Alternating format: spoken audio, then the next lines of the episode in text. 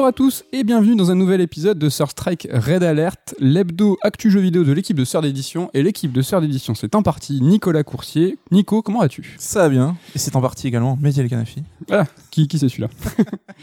Euh, au sommaire de cette émission, nous allons parler de cinéma, d'adaptation, de licence. Nous allons parler d'Ubisoft et d'un jeu très bien. Vous verrez. Vaste programme. Il faut attendre Le Gotti. le Gotti de l'année dernière. Mais avant, retour sur, retour sur l'émission de la semaine dernière. Nous parlions de la Switch 4K 2 Pro HD. La New Switch. Et euh, donc, entre temps, Nintendo a annoncé, a réannoncé, parce qu'il était déjà prévu, un banger hein, avec euh, New Pokémon Snap, donc Pokémon Snap 2. Euh, Il y a plusieurs indices là-dessus, euh, peut-être un, un nom de console caché derrière ce nom de jeu? Ah, c'est vrai qu'on se demandait quel pouvait être le nom de cette euh, nouvelle Switch, future nouvelle Switch, et on avait émis l'hypothèse de New Switch, donc comme New 3DS. C'était ton idée, ta paternité. Si tu, si tu as raison, il faut, euh, il faut le dire. Et donc voilà, on a un Pokémon Snap 2 qui s'appelle New Pokémon Snap, donc est-ce que c'est une sorte d'indice sur le nom de la console? Peut-être. Aussi, une annonce sur la date, donc ça va sortir le 30 avril. Nous Ouais. parlions la semaine dernière euh, de, du planning jusqu'à la fin de l'année fiscale qui est en mars. Là, c'est 30 avril. Euh, ils, ben voilà, ils ont déporté aussi une sortie importante pour eux après le, le lancement du, enfin après la, clôture du, bilan fiscal.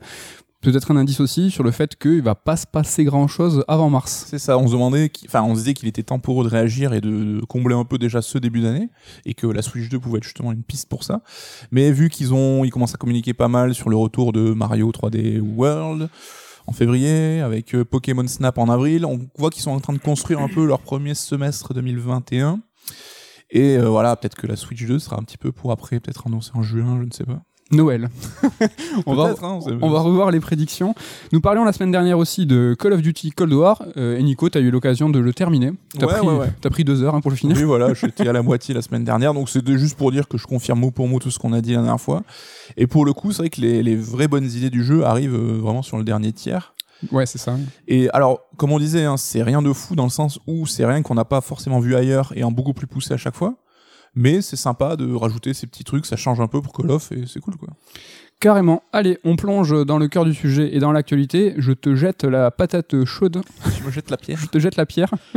et tu vas nous parler de licence euh, en réaction à une, une actu qui, qui s'est passée récemment. C'est ça, adaptation de licence, lien cinéma-jeu vidéo, c'était un peu ta marotte sur les premiers raids d'alerte, donc je prends le relais.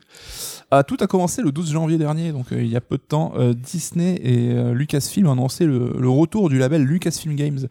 Alors pour rappel, Lucasfilm Games, ça a été fondé en 1982, avant de devenir LucasArts en 1990. Donc tous les joueurs un peu trentenaires connaissent très très bien, donc on leur doit des titres euh, super cultes, hein, comme Monkey Island, Grim Fandango, ou Indiana Jones et le mystère de l'Atlantide. hein. Donc c'était un des spécialistes des point and click euh, à l'époque. Et donc, euh, avant de se tourner exclusivement vers la licence Star Wars et avec des jeux de moins en moins quali, donc ça avait un peu perdu du lustre. Et en 2012, donc lors du rachat de Lucasfilm par Disney, le studio a cessé son activité et euh, annulant au passage certains projets, dont Star Wars 1313, hein, qui avait fait un peu parler de lui et qui a rendu beaucoup de joueurs un peu tristes. Et en 2013, donc Disney a signé un contrat d'exclusivité avec Electronic Arts de 10 ans pour la production de jeux Star Wars. Donc en gros, le message c'était euh, on sous-traite, on veut pas s'en occuper, démerdez-vous. Vous avez 10 ans pour faire des jeux. Donc on arrive euh, ben, bientôt à la fin de ce- ce- cette décennie. Donc quel bilan pour y est Il y a eu 4 jeux produits. Donc Star Wars Battlefront 1 et 2, Jedi Fallen Order et Star Wars Squadron. Je sais pas ce que t'en penses, mais ça reste correct hein, dans l'ensemble en niveau qualité. Ça reste correct. Euh, Heureusement, Fallen Order, moi je trouvais un petit peu remonté. Euh, et Squadron aussi, c'est assez sympa sur la fin. Ouais. Moi, je me demande s'il n'y avait pas dans la clause, enfin, dans le, dans le contrat de 10 ans d'exclusivité, une clause aussi sur le nombre de jeux. Parce que je trouve qu'il n'y en a pas eu tant que ça. Et euh, s'il y avait eu, euh, s'ils avaient eu une liberté totale, j'imagine qu'ils auraient peut-être un peu plus abusé. Alors peut-être, mais il y a aussi eu euh, pas mal de projets annulés. hein, donc euh, là-dessus, on sait que ça a été assez tumultueux en interne. Comment il s'appelait celui d'Amy Hennig, là Radlog Radlog Ragtag, Ragtag. donc, qui était avec euh, voilà développé par Visceral Games, donc les mecs de Dead Space, et avec à la tête du projet Amy Henning qui quittait Naughty Dog pour en faire un sorte d'Uncharted dans l'espace. Ah, Visceral Games, c'est vrai, les mecs Ouais. de Dead Space, ça, ça avait trop d'espoir sur ce jeu. Je vois la, ta déception a posteriori. Donc c'est vrai que ce jeu avait suscité pas mal d'envie et d'espoir. On avait vu une toute petite vidéo de quelques secondes. euh, Ça avait l'air cool. Parce que c'était un jeu qui était aussi une promesse d'un titre 100% solo narratif, quoi. Ouais, et donc euh, bah, ça a été annulé donc en, faisant, en entraînant pas mal de polémiques. On sait de source Jason Schreier qu'il y a au moins deux autres projets, nom de code Orca et Viking, euh, qui ont été euh, killés en interne aussi sans qu'on en sache quoi que ce soit. Et il y avait aussi la fameuse polémique Battlefront 2, hein, donc avec euh, son Season Pass, avec euh, ces personnages qu'il fallait débloquer contre monnaie euh, sonnante et trébuchante, et qui, selon la légende, aurait entraîné un coup de fil énervé de Bob Iger, donc le big boss de Disney, Qui aurait dit euh, mec, je suis en train de sortir mon Star Wars 8, tu fais quoi? Ça, c'est énorme. Arrête tes conneries. Si c'est vrai, c'est énorme. Ça m'étonnerait pas. Je sais pas ce que t'en penses, mais encore une fois, ça reste peut-être du fantasme. Donc l'annonce de Disney, elle est assez importante parce que ça montre un retour en arrière dans sa stratégie. Et donc euh, une, forcément une, un côté mécontent de ce qui s'est passé ces derniers temps. hein. Et euh, aussi une nouvelle approche peut-être pour Disney dans la façon dont il traite les adaptations de ses univers en jeu vidéo. hein. C'est vrai que lui, le jeu vidéo, ça n'a jamais été son délire. Mais là, on voit peut-être que ce, retour du label Lucasfilm Games, ça montre que euh, il envisage d'avoir une unité peut-être qui sera plus dédiée au suivi qualité, tu vois, ou peut-être plus impliquée auprès des éditeurs de jeux pour pouvoir contrôler et aider sur euh, la qualité de ses futurs jeux, peut-être, parce que bah, l'expérience y est, c'est peut-être montré un petit peu décevante. Et euh, ça me fait un petit peu voilà réfléchir à toutes ces adaptations de, jeux, de films en jeux vidéo. hein. donc, on se rend compte que de manière globale, le rythme de ces adaptations, c'est quand même bien ralenti. hein. Nous, à notre époque, quand nous étions jeunes, il y en avait tous les quatre matins. hein. Faut pas, pas se mentir, ça traînait souvent une réputation pas terrible. hein. C'était euh, souvent des trucs un peu merdiques. Mais euh, voilà, récemment, ces derniers jours, on a assisté à beaucoup d'annonces qui vont dans ce sens-là. Donc, on a par exemple l'annonce d'un jeu de James Bond 007 par IO Interactive. Donc, ça en est plutôt chaud, je pense. Truc de ouf. Donc, Ah oui. euh, vu ce qu'ils ont fait sur Hitman 3, qui justement sort euh, sorti cette semaine et qui a qui a un buzz de ouf, hein, franchement. Sorti hier, ouais. Donc euh, voilà, ils sont revenus sur le devant de la scène maintenant qu'ils sont carrément indépendants. On a aussi l'annonce d'un jeu Indiana Jones euh, développé par Machine Games, donc les mecs de Wolfenstein, donc édité par Bethesda et donc par Microsoft par extension. Donc là aussi, hein, euh, je pense un jeu Indiana Jones ça fait quelques temps qu'on en a pas eu. Je pense qu'on est plutôt excité là-dessus, Ultra bouillant, même si on n'est pas prêt de le voir, je pense. carrément. Donc on a aussi euh, l'annonce bah, justement d'un Star Wars en monde ouvert euh, développé par Massive, donc les mecs de Division, euh, oui The Division, oui, oui, ça. et qui bosse aussi sur un jeu Avatar, on le sait depuis plusieurs années. Donc là-dessus, je crois que tu nous en diras un mot tout à l'heure, ce Star Possible. Wars en monde ouvert. On a le Hogwarts Legacy, donc c'est euh, l'héritage de Poudlard, donc euh, développé par Avalanche euh, pour Warner Bros Game, donc qui a été décalé à 2022, mais qui là aussi a l'air plutôt sympa. Assez ambitieux, ouais. Et on peut citer même euh, le Avengers de Square Enix, hein, qui est sorti en septembre 2020, que tout le monde a déjà oublié. A raison. Donc voilà, développé par Crystal Dynamics et Eidos Montréal, qui était euh, un gros gros projet d'adaptation aussi. Donc euh, bah, l'idée c'est pas de faire euh, un point sur euh, exhaustif hein, sur l'adaptation de films en jeu vidéo, euh, ni un historique complet parce que évidemment c'est très compliqué. Mais voilà, un peu discuter de ce phénomène à l'aune de ces nouvelles annonces. Donc on sait que voilà, les jeux à licence ont en général une mauvaise réputation. Et c'est des projets qui sont un peu traités euh, par-dessus la jambe, hein, avec euh, ce qui reste de budget une fois que tu as signé ton deal pour euh, choper la licence. Donc en général, c'est le budget, euh, les, les pièces que tu trouves sur la machine à café hein, pour euh, créer ton jeu. Donc il y a des exceptions, évidemment. hein, dans un, vu le nombre d'adaptations, il y a forcément des exceptions avec des jeux plutôt cool. Alors j'en ai pris trois, mais euh, tu vois, il y avait Transformers chez Platinum Games qui était pas dégueulasse. C'est vrai, c'est vrai. Et il est donnant comme exemple, je t'es allé chercher loin quand même. J'ai fait des trucs récents. euh. Ouais, ouais. Non, j'ai un petit dédicace pour toi, Batman et Robin sur Mega Drive. euh, Je Ouais. c'est un jeu que tu kiffes. euh, Carrément. Mais il y avait mais Batman et Robin Super NES aussi. Pour le coup, je défends la Mega Drive, mais à l'époque, c'était deux jeux d'une même licence, donc euh, le Batman et Robin du dessin animé. Euh, et en fait, c'était deux jeux qui étaient extrêmement différents, développés par des studios différents, et on avait cette richesse en fait de d'offres hein, qui à l'époque euh, était euh, se, se scinder en fonction de la machine. Et ça, c'est quelque chose qui n'existe plus aujourd'hui euh, parce qu'on a un seul gros jeu qui est développé et adapté euh, sur toutes les plateformes. C'est un truc qu'on peut aussi un petit peu regretter. Petite nostalgie. On a Dragon Ball Fighters aussi récemment. Ah oui, c'est l'adaptation de licence au global, hein, mais qui entraîne souvent des films, des séries. Donc euh, je le dis direct, euh, sur le versant japonais, purement japonais, eux, il n'y a pas eu de crise. hein. Il y a toujours des adaptations à foison de One Piece, de machin, de Demon Slayer, etc. C'est pas des jeux qui font l'événement. euh, C'est vrai qu'ils sortent de euh, dans un flux continu. On a eu l'année dernière euh, l'attaque l'année dernière l'attaque des Titans. Enfin, il y en a le One Piece en monde ouvert, le One Piece Musso, le One Piece euh, comme tu veux. Il y en a quelques-uns qui arrivent chez nous, malgré tout. Ou, ou grave, ouais, ouais, on a quand en même. plus, hein, j'imagine. Ouais, mais c'est pas des jeux qui font événement dans le sens où c'est pas des chefs-d'œuvre. Voilà. Et donc, euh, bah, c'est souvent, tu l'as dit, hein, des musos, ou des jeux de baston, ou des petits jeux d'aventure. donc là, qui représentent bien un petit peu donc ce pan-là. Mais comme je disais, là, ça reste d'actualité. De ce côté-là, il n'y a pas eu de, de ralentissement de la croissance. Donc ces adaptations en jeux vidéo, c'était vu comme un peu les qui ramassaient les miettes du cinéma. Donc c'était des, produits dérivés en fait, hein, comme tu peux avoir bah, des t-shirts à l'effigie de ton film, euh, des jouets dans ton menu euh, Maxi Best of. Donc euh, voilà, c'était vraiment la dernière roue du carrosse. Et ça faisait partie d'une campagne de marketing à l'époque. euh, pour une sortie de film, tu avais le, le, le, le- le versant marketing qui devait choisir euh, un, un prestataire pour, euh, bah, comme tu dis, euh, qui c'est qui va faire le, jouet menu, menu Maxi Best of, qui c'est qui va faire le jeu, qui c'est qui va faire la BD, qui c'est qui va faire euh, la série animée. Mm. Et donc euh, le jeu vidéo était à l'époque qu'un qu'un parmi tant d'autres. en fait. Exactement. Et on constate aujourd'hui qu'il y a un vrai changement de paradigme hein, avec euh, cette fois le jeu qui devient le centre des enjeux. Ça s'inverse, ça que tu dis. Exactement. Donc on se rend compte que l'idée qui, qui a cours actuellement, c'est plus forcément d'adapter un film, mais plus un univers. Donc on n'a plus des adaptations stricto sensu d'un film avec son déroulé, c'est plus prendre un personnage et un univers. Et euh, t'as tes ces grosses sagas cinéma sont maintenant des grosses franchises hein, qu'il faut étendre parce que ça coûte cher, faut le rentabiliser, faut faire connaître la marque. Et donc ce, le jeu vidéo, c'est devenu un des enjeux majeurs de cette extension-là. Et donc, comme je le disais avant, avec euh, Indiana Jones, avec James Bond, on se rend compte que ça sera des adaptations originales, donc avec des scénarios euh, euh, originaux, donc pas des adaptations de films bêtement. Donc là, c'est plus des produits dérivés, c'est un peu des spin-offs, quoi. C'est que c'est ça. Voilà, ça vient compléter, enrichir l'univers. donc là aussi, on se rend compte que l'ayant droit, donc le propriétaire de la licence, il va en général essayer de faire un effort plus important pour être impliqué aussi, pour pouvoir bah, donner des infos. On sait que Star Wars, ils ont un story group, ce qu'on appelle, c'est euh, un peu la team des gardiens du temple qui sont là dès que tu veux ajouter un élément de lore ou tu as des questions sur ce sujet-là, c'est ces mecs-là qui vont te dire non non ça c'est pas possible ou ce personnage tout à fait il existe, il est né là là là, enfin pour essayer un petit peu de venir enrichir ton histoire. Et on voit aussi que par exemple Marvel a voulu lancer ça de son côté, donc il y a toujours eu des adaptations de, Marvel, de films Marvel, mais maintenant t'as le petit euh, le petit label Marvel qui, vient se mettre dessus avec un, un univers un peu plus euh, consistant, enfin ils aimeraient en tout cas plus consistant autour de leurs adaptations. On a le Spider-Man d'Insomniac hein, qui a fait euh, grand grand bruit, qui a fait qui a montré de bonne qualité.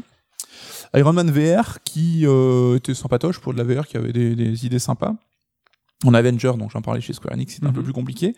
Mais ces trois-là, sans parler d'être dans un monde vidéoludique partagé, ben, ça reste quand même euh, quelque chose qui avec des, des, des, liens un petit peu connexes, quoi. Et donc qui est supervisé, chapeauté par Marvel. Euh, ben, il y avait aussi l'envie certainement de répondre à DC, hein, qui ici, DC Comics au cinéma galère un petit peu plus que Marvel. On se rend compte que dans les produits dérivés, tu vois, les adaptations animées par exemple, ou les jeux vidéo, ils ont toujours été un peu plus en avance. Donc on avait les Batman Arkham de, Rocksteady, à venir donc les Gotham Knights euh, qui arrive cette année, je crois, le Suicide Squad qui arrivera l'an prochain, toujours de Rocksteady. Et voilà, c'est un mouvement un petit peu de fond ces dernières années. Donc les éditeurs de jeux, euh, ils veulent plus être à la merci des studios hollywoodiens, tu vois. C'est genre fais ton jeu, tu te tais et tu te démerdes. Donc ils essayent un petit peu de de prendre le taureau par les cornes pour essayer d'avoir un peu plus de contrôle là-dessus. Et un des trucs qui est marquant aussi, c'est que t'as plus forcément ta sortie de jeu qui est synchronisée obligatoirement avec le celle du ciné parce que c'était avant des éléments qui faisaient que bah, t'avais euh, peut-être une deadline trop proche et donc euh, ton jeu t'avais pas le temps de le développer correctement parce qu'il fallait être prêt pour la sortie. On voit qu'aujourd'hui ils sont beaucoup plus flexibles là-dessus parce que aussi ça entretient ta licence sur le long terme. Tu vois, t'as plus, t'as ton événement ciné, t'auras ton événement jeu vidéo. Ouais, comme tu dis, c'est pas une adaptation du film qui est qui est en salle, enfin, mm. qui est en salle en VOD quoi. Mais euh, ouais, à l'époque, il fallait vraiment que ça soit synchronisé parce que c'est comme je disais tout à l'heure, c'était un, un, groupe en fait de plusieurs produits qui allaient contribuer à faire connaître le film. Mm. Là, euh, comme tu parles, tu, tu parles d'univers, c'est vrai que si ça sort pas exactement au même moment, bah, c'est moins, c'est moins important, c'est moins grave en tout cas. Ouais. Et on voit qu'il y a toujours un attrait bah, pour l'éditeur de jeu lui-même, ça lui donne un sort de crédit. Enfin, on peut parler juste de la bourse par exemple. Quand euh, Ubi a fait son annonce Star Wars, bah, son cours en bourse a, grimpé. Euh, EA a dû chuter et ils se sont même fendus d'un petit tweet pour dire, hey, en fait, on continue à développer des jeux Star Wars aussi, nous. Hein. Donc, tu sais, c'était un peu le damage control pour euh, pas trop affoler les mecs en bourse parce que justement ça a, une, un, un impact sur leur crédibilité en quelque sorte. Parce qu'il a perdu son exclu, mais il continue à avoir euh, l'autorisation de développer des jeux Star Wars. et il y aura certainement d'ailleurs un Jedi Fallen Order 2, à n'en pas douter. Euh. Espérons, moi j'ai bien aimé. Ouais. Donc aujourd'hui, vous le savez, on est à l'ère des grosses plateformes qui diffusent du contenu, hein, genre Disney+, Netflix, on a HBO Max par exemple. Donc L'enjeu maintenant, ces plateformes se tirent la bourre parce que c'est un peu là que ça se passe et que c'est là où tu récoltes de la thune aujourd'hui. Et elles sont à la recherche de contenu, donc et de franchise, et à l'aura souvent bien établi parce que en général, ils ne créent pas from scratch des univers ou quoi, ça se fait pas tellement. Donc euh, eux, ce qu'ils ont besoin, c'est de matières premières. Tu vois, on a vu euh, Amazon qui a signé un contrat démentiel pour adapter l'univers du Seigneur des Anneaux.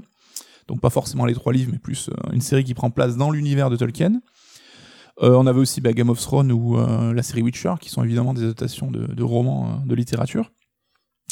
Et bah, on avait le monde du comics hein, qui était un peu précurseur là-dessus. C'était donc par exemple le MCU notamment, mais pas que. Hein, mais c'était un réservoir d'idées, d'histoires et de persos qui absolument sans fond. Et on se rend compte que pour un, studio qui développe des films, c'est quelque chose de super cool d'avoir ça à disposition.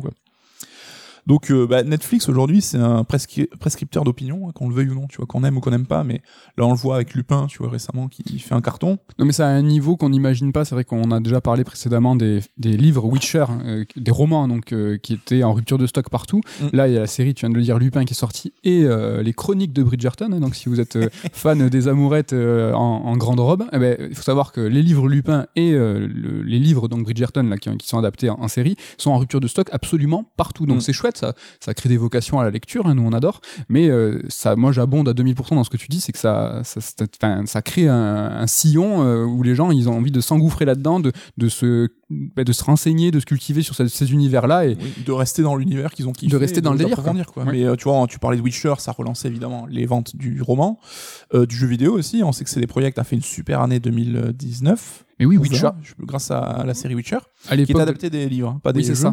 Mais à l'époque où la série Witcher était euh, sur Netflix, le jeu Witcher 3 était l'un des jeux les plus joués sur Steam. Carrément. Et euh, t'as pareil aussi Queen's Gambit qui a relancé un peu l'intérêt autour des échecs. hein. Netflix disait qu'il y a l'occurrence euh, comment apprendre à jouer aux échecs, je crois, na- sur Google n'avait jamais été aussi forte. On voit qu'il y a un vrai engouement là-dessus. Donc, ils sont prescripteurs d'opinion sur ces sujets qui, qui mettent en avant et qui rencontrent un écho auprès des- de leur public. Et donc, ils ont cette euh, recherche constante et un peu effrénée de matières premières pour euh, ces adaptations futures. Et on voit que, par exemple, ben, Netflix pioche énormément dans le jeu vidéo. Donc euh, déjà sorti par exemple, on a eu des séries animées Castlevania et Dragon's Dogma. Mm. Castlevania qu'on apprécie tous les deux plutôt pas mal, hein. Carrément, carrément. plutôt sympa. J'ai pas vu Dragon Dogma. Pareil. Donc euh, on voit qu'à venir aussi, ils ont euh, une série Resident Evil dans les tuyaux. Il y a aussi un film en CG qui va sortir, Infinite Darkness, donc qui a l'air assez fidèle au jeu. Il y a un animé Cyberpunk Edge Runners qu'on a déjà peut-être un peu oublié, qui est censé venir prendre part dans le monde de, de Cyberpunk. Euh, le Cuphead Show, donc euh, un petit cartoon qui reprend le délire euh, années 30. Ça c'est vrai, c'est que des trucs qui ont été annoncés, mais tu vois, mais qui m'étaient sortis de l'esprit. Ouais, mais- bah pareil, quand j'ai fait un peu mes recherches, j'ai dit putain, c'est vrai ça. Il y a aussi un projet DMC par Adi Shankar, donc le producteur qui a lancé Castlevania, la série Castlevania, et qui a d'ailleurs signé la préface de notre livre Castlevania, vrai. qui est très sympa, super euh, accessible et tout. Et donc il y a un projet sur Devil May Cry euh, dans les cartons. Bon, c'est un mec passionné. Devil May Cry, c'est son délire. hein. si vous avez déjà vu une photo de lui, hein. c'est comme Tamim Antoniades. Hein, euh, Exactement, le mec de Ninja Theory, hein, Exactement. ils ont un peu le même coiffeur. c'est ça. Il y a Ubisoft aussi qui a beaucoup de projets avec Netflix, donc il y a un projet Beyond Good and Evil, on sait pas trop ce que c'est encore, certainement dans l'univers du 2. hein. Il y a un animé Splinter Cell. Il y a une rumeur depuis des années d'un film Splinter Cell avec Tom Hardy, mais là, ça sera un animé Splinter Cell qui, va, qui est en train d'être produit. Une série télé Assassin's Creed aussi. C'est Ok. c'est des trucs qui sont annoncés euh, sur un tweet euh, pendant deux heures. On fait ouais, cool et tout, puis on oublie fait derrière. rien. ouais. Et Il y a un film The Division aussi qui est euh, là qui a l'air assez avancé, donc euh, avec potentiellement Jessica Chastain et Jack Gyllenhaal dans les rôles titres. Pas mal. Donc Jack Gyllenhaal qui a pris son petit abonnement chez Ubisoft hein, dès qu'il y a une adaptation de, de jeux vidéo. Et il y a même des rumeurs de séries sur Zelda et Final Fantasy. Donc, Oui. qui est étonné Je sais, ben moi. enfin non, c'est vrai que traiter avec les Japs c'est toujours plus compliqué. En tout cas sur Castlevania avec Konami, ça se comprend dans le sens où ils savent pas quoi faire de leur licence de patrimoine et que eux ben, prendre un billet sur un, sur une adaptation, pourquoi pas. Tu dis pas non Mais Nintendo et Square Enix sur leurs deux plus grosses poules aux œufs d'or, ouais, je suis carrément plus étonné et je pense que c'est pour ça qu'on n'a pas de nouvelles parce que je sais pas où ça en est quoi. Voilà, donc il y a peut-être des interrogations, c'est peut-être que des rumeurs, hein, mais Mm. Tu le dis, c'est vrai que c'est les éditeurs Jap ont toujours été un peu frileux, mais on constate qu'il y a de manière globale qu'il y a un petit, euh, ça se réchauffe un peu là-dessus. euh, on sent une volonté des éditeurs un peu plus d'être un peu plus ouverts là-dessus. Donc il y en a qui ont pris les devants. hein, J'en parlais d'Ubisoft. euh, qui ont développé très tôt hein, ce qu'ils appellent l'Ubi Workshop, c'était une entité qui devait gérer un petit peu le transmédia autour de leur licence. Donc nous on le sait bien parce qu'on avait euh, échangé avec eux à l'occasion de notre livre Assassin's Creed, enfin tout ce qui était univers étendu et tout, c'est eux qui géraient, c'est un peu le story group de, de Ubi. Ouais, c'est ça. Et ils ont aussi euh, lancé récemment Ubisoft Motion Pictures en 2010, qui est depuis devenu Ubisoft Film and Television, donc euh, pas d'ambiguïté là-dessus. Et euh, ils ont déjà lancé là une série Lapin Crétin qui apparemment cartonne tous les matins hein, sur France 3 ou je sais pas où. Comment ça tu suis pas Et donc ils ont fait aussi un film Assassin's Creed hein, de triste mémoire. Oui, ben, lors de leur pause. hein, Ouais, qui était pas terrible, terrible. Donc Ubisoft précurseur là-dessus, mais voilà, on parlait d'une série potentielle Zelda, on se rend compte que même Nintendo se détend un petit peu. Euh, ils ont ouvert un petit peu euh, les produits dérivés, on voit beaucoup plus de goodies Nintendo, on a, on a même un film Mario qui est en train d'être développé. Quand il veut, hein, celui-là aussi. hein. Il devait être en frontal avec Sonic. Voilà, Sonic il est là, le 2 est là, et le film est bien. Donc il est réalisé par le studio Imagination, les mecs qui ont fait les Minions, donc euh, très curieux de voir comment ils vont gérer ça. Franchement, carrément. Je suis très curieux aussi. Mais euh, là aussi, on ne doute pas que Nintendo exerce un contrôle super pointu sur le sujet.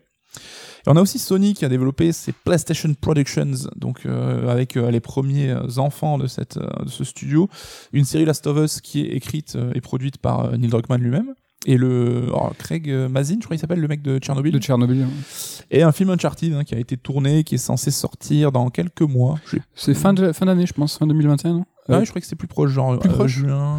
Ou, Bah, ça va aller vite quand même. Hein. Ouais, donc il me semble que c'est dans 6 mois. Mais c'est vrai que le tournage s'est arrêté il n'y a pas si longtemps. À voir ce que ça donnera, j'avoue, je suis pas forcément. Euh, Franchement, pourquoi pas Avec Tom Holland Ouais, j'aime bien Tom Holland, mais je le vois pas trop dans le rôle, mais bon. Nous verrons bien. Et Mark Wahlberg avec une moustache. Donc voilà, bah, un petit, ce petit tour d'horizon hein, nous emmène doucement à la conclusion. Donc c'est que le jeu vidéo c'est devenu aujourd'hui un enjeu majeur. Hein. Et euh, tout simplement parce que le public qui joue aux jeux vidéo que nous sommes hein, a vieilli et on est devenu aujourd'hui les prescripteurs d'opinion là-dessus. Et parce qu'on a aussi de la... c'est nous le public qui a de la thune, donc c'est nous qu'il faut séduire. Et euh, comme tout est cyclique, évidemment, on voit qu'il y a un petit regain aussi d'adaptation de jeux vidéo en film. Donc on a un film Resident Evil qui arrive, un film Mortal Kombat aussi. À voir ce que ça va donner. Mais euh, voilà, là où à l'époque, bah, l'adaptation cinéma d'un jeu vidéo, ça devenait pour l'éditeur une sorte de validation, tu vois, de ton statut. Tu on se rappelle que le premier Super Mario pour Nintendo, ils voyaient ça plutôt d'un bon oeil en mode on est reconnu par Hollywood, tu vois. Bah, on se rend compte qu'aujourd'hui, ils s'en foutent complètement de ça. Et au contraire, euh, on voit que les films sont plus envisagés comme des produits dérivés de jeux et que les jeux vidéo aujourd'hui, c'est un petit peu la matière première qui fait vendre. Ah, c'est intéressant, je suis entièrement d'accord avec toi et c'est marrant à, tel, à quel point le paradigme en fait c'est inversé. Je trouve ça complètement ouf. Et tu parlais de cycle, ça me fait penser à un autre truc, c'est que l'ère de PlayStation 2, on va dire il y a 10-15 ans en fait, il y avait vraiment un essoufflement des, des, propriétés intellectuelles, des licences dans le jeu vidéo, on en manquait en fait. Mm. Et c'est là où le, le, jeu vidéo, enfin le jeu vidéo, l'industrie du jeu vidéo, les studios en fait sont allés chercher aussi euh, dans le cinéma des IP justement pour euh, adapter, pour diversifier leur offre. Et c'est pour ça qu'il y avait au-delà du fait que ça soit un élément marketing, il y avait aussi un besoin de diversité. Et tu parlais de cycle, et en fait, on est en train actuellement de retomber là, de retomber là-dessus. C'est qu'il y a un essoufflement des licences.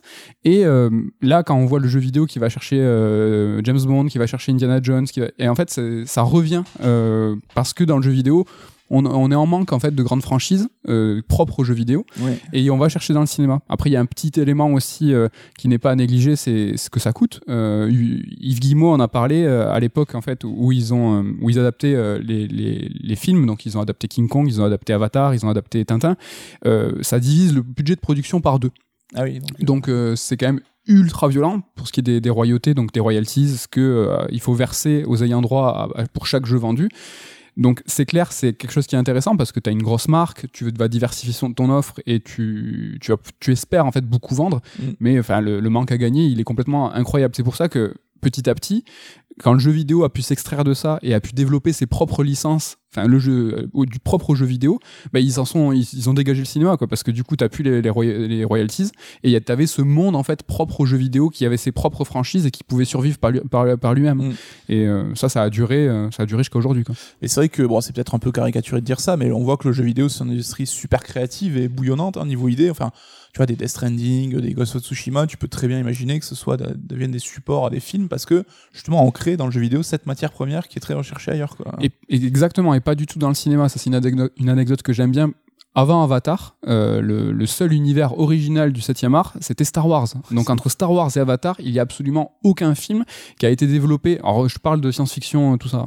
Pas de pas de films sociaux. Euh, il y a eu évidemment des, des, des, histoires originales. Non, non, je parle de, de, grandes fresques avec des univers, avec des personnages, tout ça, de science-fiction ou de fantasy. Entre Star Wars et Avatar, il n'y en a pas eu. Et je trouve ça complètement complètement dingue. Quoi. Ouais. Après, il y a aussi une question de frilosité peut-être parce que voilà, lancer un film, ça coûte cher, les frais de marketing sont énormes et les mecs veulent rentabiliser avant même la sortie. Donc se baser, comme je le disais, sur une licence existante qui a déjà un petit public, et ça te permet de te dire, bah, cette licence-là, elle a fait ses preuves, ça montre que ça vend déjà, donc euh, pourquoi pas l'amener à un plus grand public, parce que c'est vrai que le cinéma reste malgré tout aujourd'hui le moyen de faire percer ton, ton personnage ou ton univers au niveau le plus maximum du grand public, tu vois.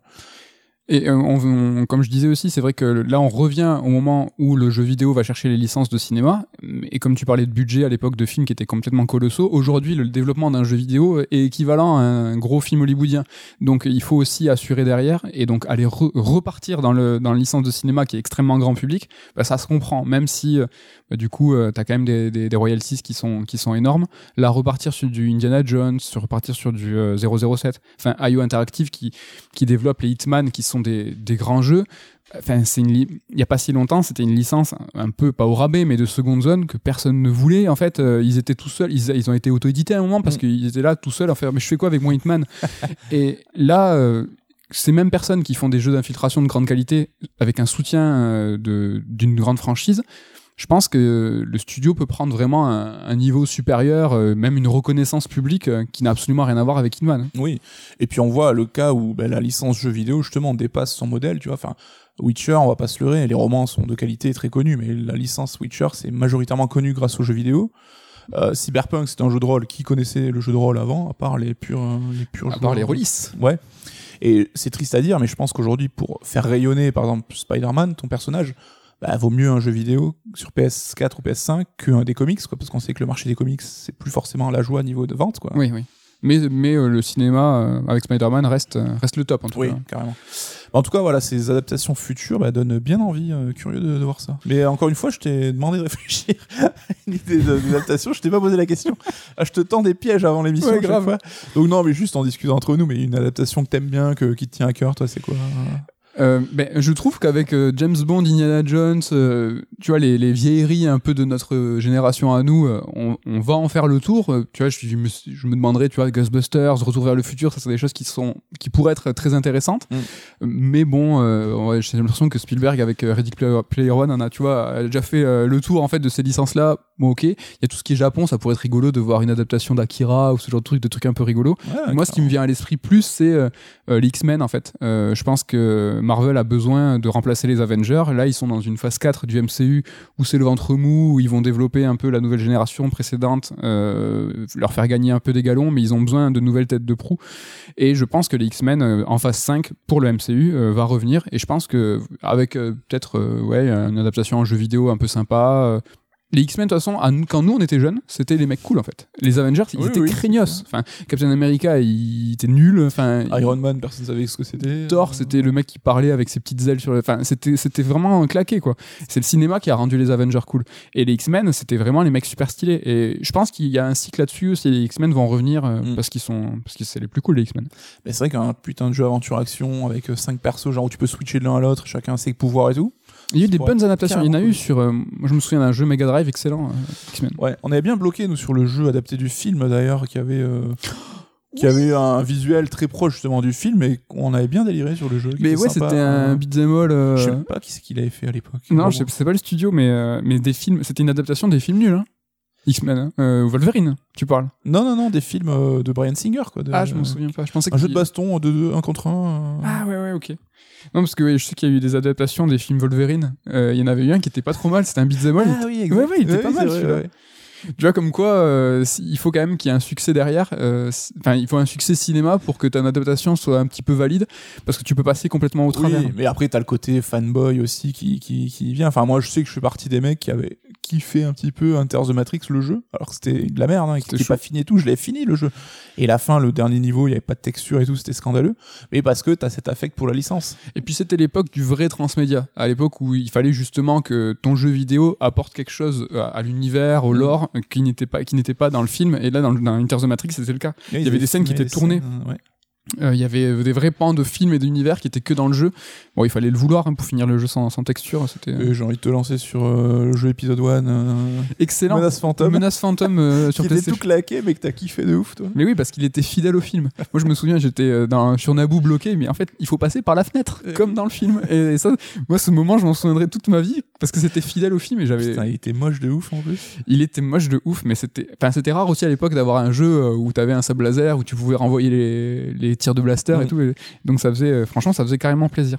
Et tu vois, on, euh, quand je te disais sur Wolverine qu'il fallait avoir un succès au cinéma pour que ton adaptation elle soit un petit peu euh, valide ou créditée par le public, sur Indiana Jones, on se demande ce qu'il va en être. Est-ce que Harrison Ford va signer? Est-ce qu'ils vont euh, avoir, est-ce que le héros du jeu va avoir les traits de Harrison Ford Est-ce qu'il va prêter sa voix? C'est pas trop son délire, à lui, ça. Bah, de toute façon, lui, il aime rien, mais, Grumpy, euh, Grumpy Mm, mm. Harrison. Mais tu vois, si ça tape à côté, si c'est un autre visage, si c'est une autre voix, est-ce que on va apprécier tout autant? Bah, le Marvel Avengers de Square Enix euh, Exactement. s'est beaucoup fait conspuer parce que les visages des mecs c'était pas ceux des acteurs et que les mecs, ça faisait bizarre, quoi. C'était des sortes de pâle copies un peu euh, Wish, version Wish des Avengers. quoi. Mais c'est marrant parce qu'on pouvait même pas savoir si c'était la direction, enfin, l'artiste- la direction artistique était nulle à chier, mais on était tellement euh, déboussolés par le fait qu'ils n'avaient pas les mêmes, les, les mêmes visages que c'était dur de se dire non, mais c'est pas les mêmes visages, mais non, finalement, c'est la direction artistique qui claquait. Oui, ils ont pris un- ils ont choisi un parti pris trop proche des films, Ouais. donc du coup ça a plus marché. Si c'était bien distingué, on, on n'aurait pas tiqué parce que tu vois le jeu Spider-Man de Marvel, Oui. enfin de Insomniac, il a pas la gueule à Tom Holland et j'ai entendu personne se plaindre. hein. Ouais, mais il y a eu quand ils ont sorti la version euh, PS5 avec le nouveau euh, Spider-Man, ça a quand même gueulé parce que c'était plus le même que le PS4. il faut gueuler, ça fait plaisir. genre, tout le temps. Ça fait quand même plaisir. Non, mais c'est c'est intéressant. Mais tu vois, sur Indiana Jones, vraiment, je pense que ça va tout jouer. ça. Ce- si, Est-ce que c'est indie? Tu vois, je parlais la semaine dernière d'un 007 qui tout double, euh, l'époque GameCube, euh, Xbox. Je pense qu'il est pas resté dans les têtes parce que ça avait beau être un Pierce Brosnan, c'était pas une adaptation de film, c'était une aventure alternative euh, qu'on n'a pas vue au- sur grand écran. Là, sur Indiana Jones, ça va être aussi, voilà, un- entre deux films, qu'est-ce qui s'est passé? Ça, ça va, ça va jouer pas mal parce que quitte à avoir la licence, je pense que le public euh, on a besoin de se projeter à 100% dans ce qu'il a vu sur le grand écran. Même Ouais. si, tu vois, à titre personnel, je préfère voir autre chose parce que je m'en fous. Je, enfin, le film m'a proposé quelque chose. euh, je Oui, c'est toujours mieux d'avoir une autre, une autre aventure. quoi. Bon, mais c'est très cool ces adaptations. On a hâte d'en voir plus, d'en savoir plus. Et je prends le flambeau euh, pour vous parler euh, d'Ubisoft. Et on va arriver à un moment sur Ubisoft et Star Wars. Donc le, le pont sera tout, tout fait. Euh, L'occasion de parler d'Ubi, euh, de ce grand euh, éditeur français, c'était. On a l'impression un peu que 2020 c'est la fin d'un cycle. Il faut savoir donc Ubisoft date donc naissance en 1986, donc par les frères Guillemot. Et donc cette année, en mars, Ubisoft aura 35 ans. On est plus vieux qu'Ubisoft. On est plus vieux que. Ouais, ça va, un an. donc, deux ans, deux ans. Et donc là, on va, je vais vous faire l'histoire d'Ubisoft en flash, hein, ça va aller très vite, mais c'est plus l'idée de faire un petit peu les trois mouvements d'Ubisoft. Donc, il va y avoir euh, trois euh, dizaines d'années, trois, trois decades. Euh, et en fait, on va voir un peu comment ça s'est articulé pour pouvoir un peu, à la fin, essayer de réfléchir, discuter ensemble sur est-ce que c'est pas le moment pour Ubisoft de, de changer de braquet, de, de, de, de pas- de prendre une nouvelle direction. Mm. Donc il y a eu la première décennie, le 86-96, donc on va- j'appelle ça la naissance d'un géant, tu vois, je donne même des, des noms, des beau. titres. Tu vois, j'avais même donné un titre à un truc, Ubisoft, le grand bilan, le grand changement. ça, pour moi. ça devient n'importe quoi. Donc au début rapidement, euh, donc c'était des distributeurs de jeux anglais et américains, donc ils distribuaient des jeux euh, d'éditeurs comme Cinemaware et Electronic Arts euh, avant de produire leurs propres jeux. Donc ils ont eu une croissance organique, hein, ils ont créé leur propre studio en interne avant de les de- d'en développer aussi à l'étranger. Euh, en 88, il y a le, la petite euh, truc qui est marrant, c'est qu'ils ont réuni des graphistes et des développeurs en- dans un château en Bretagne, donc le château de Brocéliande. Et en fait, euh, ce qui est rigolo là, c'est que je veux juste souligner qu'ils avaient une- à l'idée à l'époque une idée de rassembler. Mm. Je pense que les cyniques pourront dire qu'ils ont une idée d'optimiser, ce qui n'est pas faux. Mais Ubisoft, dans tout, dans tout leur, euh, toutes leurs décisions, ils ont toujours un, tu vois, un brin de logique ou un brin de, ils ont un peu de market en tête. Ils savent Mm. toujours ce qu'ils vont faire au niveau du business et ça, c'est quand même, euh, il faut, il faut le souligner. Donc le premier studio en interne qui a été euh, développé, c'était à Montreuil. Donc il a été à Montreuil parce que ben, intramuros c'est cher, mais surtout ils étaient à côté d'une école et donc euh, ils ont fait ça pour euh, pouvoir recruter faci- facilement. Donc toujours pareil, le Ubisoft malin, comme on dit. En 90, EA Electronic Arts, ils veulent racheter Ubisoft. Oh, Ubisoft dit non. Je dis que ça allait vite. Hein, je vais pas. euh, donc en 90 aussi, il y a Ubisoft qui distribue la PC Engine de NEC. Ouais. Donc euh, diversification euh, aussi dans la distribution. Ils ont fait les jeux. Ils ont fait une tentative avec une console japonaise, Via Sodipeng, je crois. la. Sodipeng. Euh, donc ils vont distribuer et éditer les jeux LucasArts, tu en as parlé tout à l'heure, et ce qui est intéressant de dire, c'est qu'ils sont occupés de la traduction et la localisation des jeux Star Wars, Monkey Island, Sam Max, Indiana Jones, j'en passe, mais Ah. c'était grâce à eux qu'on a pu avoir des jeux en français bien adaptés, alors bien adaptés, peut-être les férus d'anglais et de, de jeux de mots précis, on va dire que c'était pas parfait, mais à l'époque, enfin là je parle d'il y a 30 ans, hein, donc ouais, euh, ouais, les jeux en français, c'était pas la norme. hein. c'était quand même une, une bonne démarche, évidemment fructueuse pour eux parce que eux, voilà, ils voulaient gagner de la thune. Mais euh, nous, pour nous Français, d'avoir des jeux euh, de grande licence adaptés, bah, c'était grâce à eux. En 96, une entrée en bourse, un an après le lancement de Rayman, donc ça va ultra vite pour Ubisoft. Rayman, un peu l'étincelle, euh, l'élément déclencheur. C'est ça. Et début 90, on va parler d'internationalisation. Donc les premiers studios hors de France, à Bucarest, ils vont, ils vont à Montréal. Les crédits d'impôt, hein, toujours à ça. L'Ubisoft malin. donc 500 employés en deux ans. Il faut savoir qu'Ubisoft, ça, ça emploie. Y a, Autant ça- hein. ça- ouais, ca- quasiment. Euh, donc ils ont une filiale, donc début 90, à San Francisco pour la distribution, et puis après ils se développent avec des studios au Maroc, en Espagne, en Italie. Donc voilà pour la première euh, décennie 86-96, la licence forte dans les années 90 pour Ubisoft, c'est Rayman. C'est le premier jeu produit en interne et c'est la naissance d'une mascotte, mais aussi d'un nom. Donc Michel Ancel qui est là depuis les débuts. Donc c'est l'émergence un peu d'une d'une figure artistique, quelqu'un qui va rester là tout au long de l'histoire d'Ubisoft. Bah, chaque éditeur voulait un peu sa tête de proue, tu vois, sa tête de gondole. T'avais Miyamoto chez Nintendo. Bon, c'était pas encore l'époque où ils étaient très très mis en avant, hein, mais non, mais tu vois, on voit que dès la première décennie avec Ubisoft, ils ont leur développement en interne qui Mm. donne Rayman et Michel Ancel qui vont mettre en avant en tant que créatif. Donc tu vois, ils ont ils sont dans la distribution de jeux, ils sont dans l'adaptation. euh, de ce qu'on va voir dans le futur. quoi. exactement et l'Ubisoft malin toujours Avec le côté Globetrotter aussi, des studios partout dans Mais le tout de monde, suite. euh, beaucoup de salariés. T'imagines, euh, entrer en bourse en 96, euh, 10 ans après, enfin nous, il faut qu'on se grouille. hein. Enfin, je sors de là, c'est dans, Dans c'est 4 ans, c'est dans s'en 4 ans, donc euh, faut pas se, faut pas se leurrer. 96, 2006. Allez, on passe 10 ans. Là, c'est la grande expansion. Donc, il y a Ubisoft qui s'installe un peu sur le monde, hein, création de toujours plus de studios, mais cette fois avec des rachats aussi. Donc Mhm. là, c'est, on passe la seconde. Donc là, il, il se lance dans une campagne d'acquisition de studios tierces. Donc là, je vais te faire un petit listing pour qu'à chaque fois, on, on puisse connecter les licences qu'aujourd'hui on associe à Ubisoft. On se dit, ah ben non, c'était un rachat de studio. Donc il y a eu Blue Byte Studio, donc ça c'est le The Settlers. Donc je, je donne que à chaque fois la grande licence, mais c'est souvent un, un peu une grappe hein, de IP qui, qui récupère à chaque fois. Donc ils ont racheté aussi la branche jeux vidéo de The Learning Company. Company, et donc ça c'est Myst et Prince of Persia. On se Ouais. dit à chaque fois c'est quoi, mais ouais, c'est ça. Il y a eu Sunflowers Interactive, ça c'est Anno. Ils ont eu Reflections Interactive, ça c'est Driver. Ah, Driver. Nadeo, on s'en dit c'est Trackmania. Il y a eu Red Links, Trials, donc ça c'est quand même mortel. Bon, voilà, je vais pas tout vous citer, mais tu vois, ils ont racheté Sinister Games. Tu connais Moi, je Oui. connais, je connais pas, je connais pas non plus. Mais on s'en fout parce que ils ont racheté Sinister Games et en fait, c'est les devs de Sinister Games en fait qui connaissaient Red Storm et Red Storm, c'est le beaucoup d'Ubisoft, donc c'est le studio ayant droit de Tom Clancy. Ouais, là, ils l'ont sur-rentabilisé le truc. Donc comme quoi, tu vois, c'est toujours pareil, c'est par rebond, par ricochet, par connaissance que Ubisoft va un peu se, se développer. Et là, c'est les mecs de Sinister Games qui connaissent, qui blablabla. Enfin, le carnet d'adresses d'Ubisoft et leur un peu leur sympathie, tu vois, Mhm. euh, Guillemot aussi, euh, Yves, euh, qui, se met beaucoup en avant, on va voir par la suite que ça contribue aussi à l'image d'Ubisoft, ça.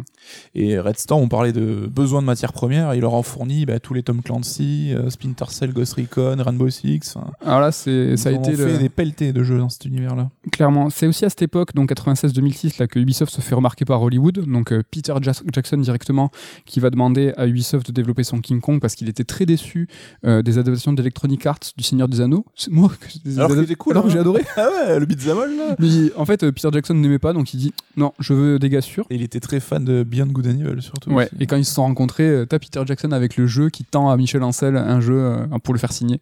Donc ça, je pense que c'était quand même Peter Jackson pieds nus, tel le Hobbit. hein, Et donc c'est toujours pareil, par, par, sympa- par sympathie, par ricochet. King Kong était un bon jeu à l'époque. hein. Vraiment, moi j'ai trouvé une, une adaptation en fait qui était euh, ambitieuse. Ils n'ont pas voulu simplement faire euh, un- une, adaptation du film. T'avais cette séquence un peu en beat'em all, cette séquence- séquence en FPS quand t'étais euh, l'humain. Et tu passais de transition de l'une à l'autre de manière seamless parce que c'était dans la même scène en fait.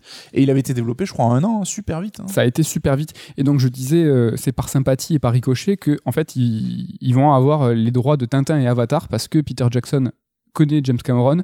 James Cameron qui voit le jeu King Kong euh, être pas mal, il dit ah là là qu'est-ce qui se passe? Donc euh, ils ont fait développer le jeu Avatar euh, dans le plus grand des secrets euh, à Montpellier.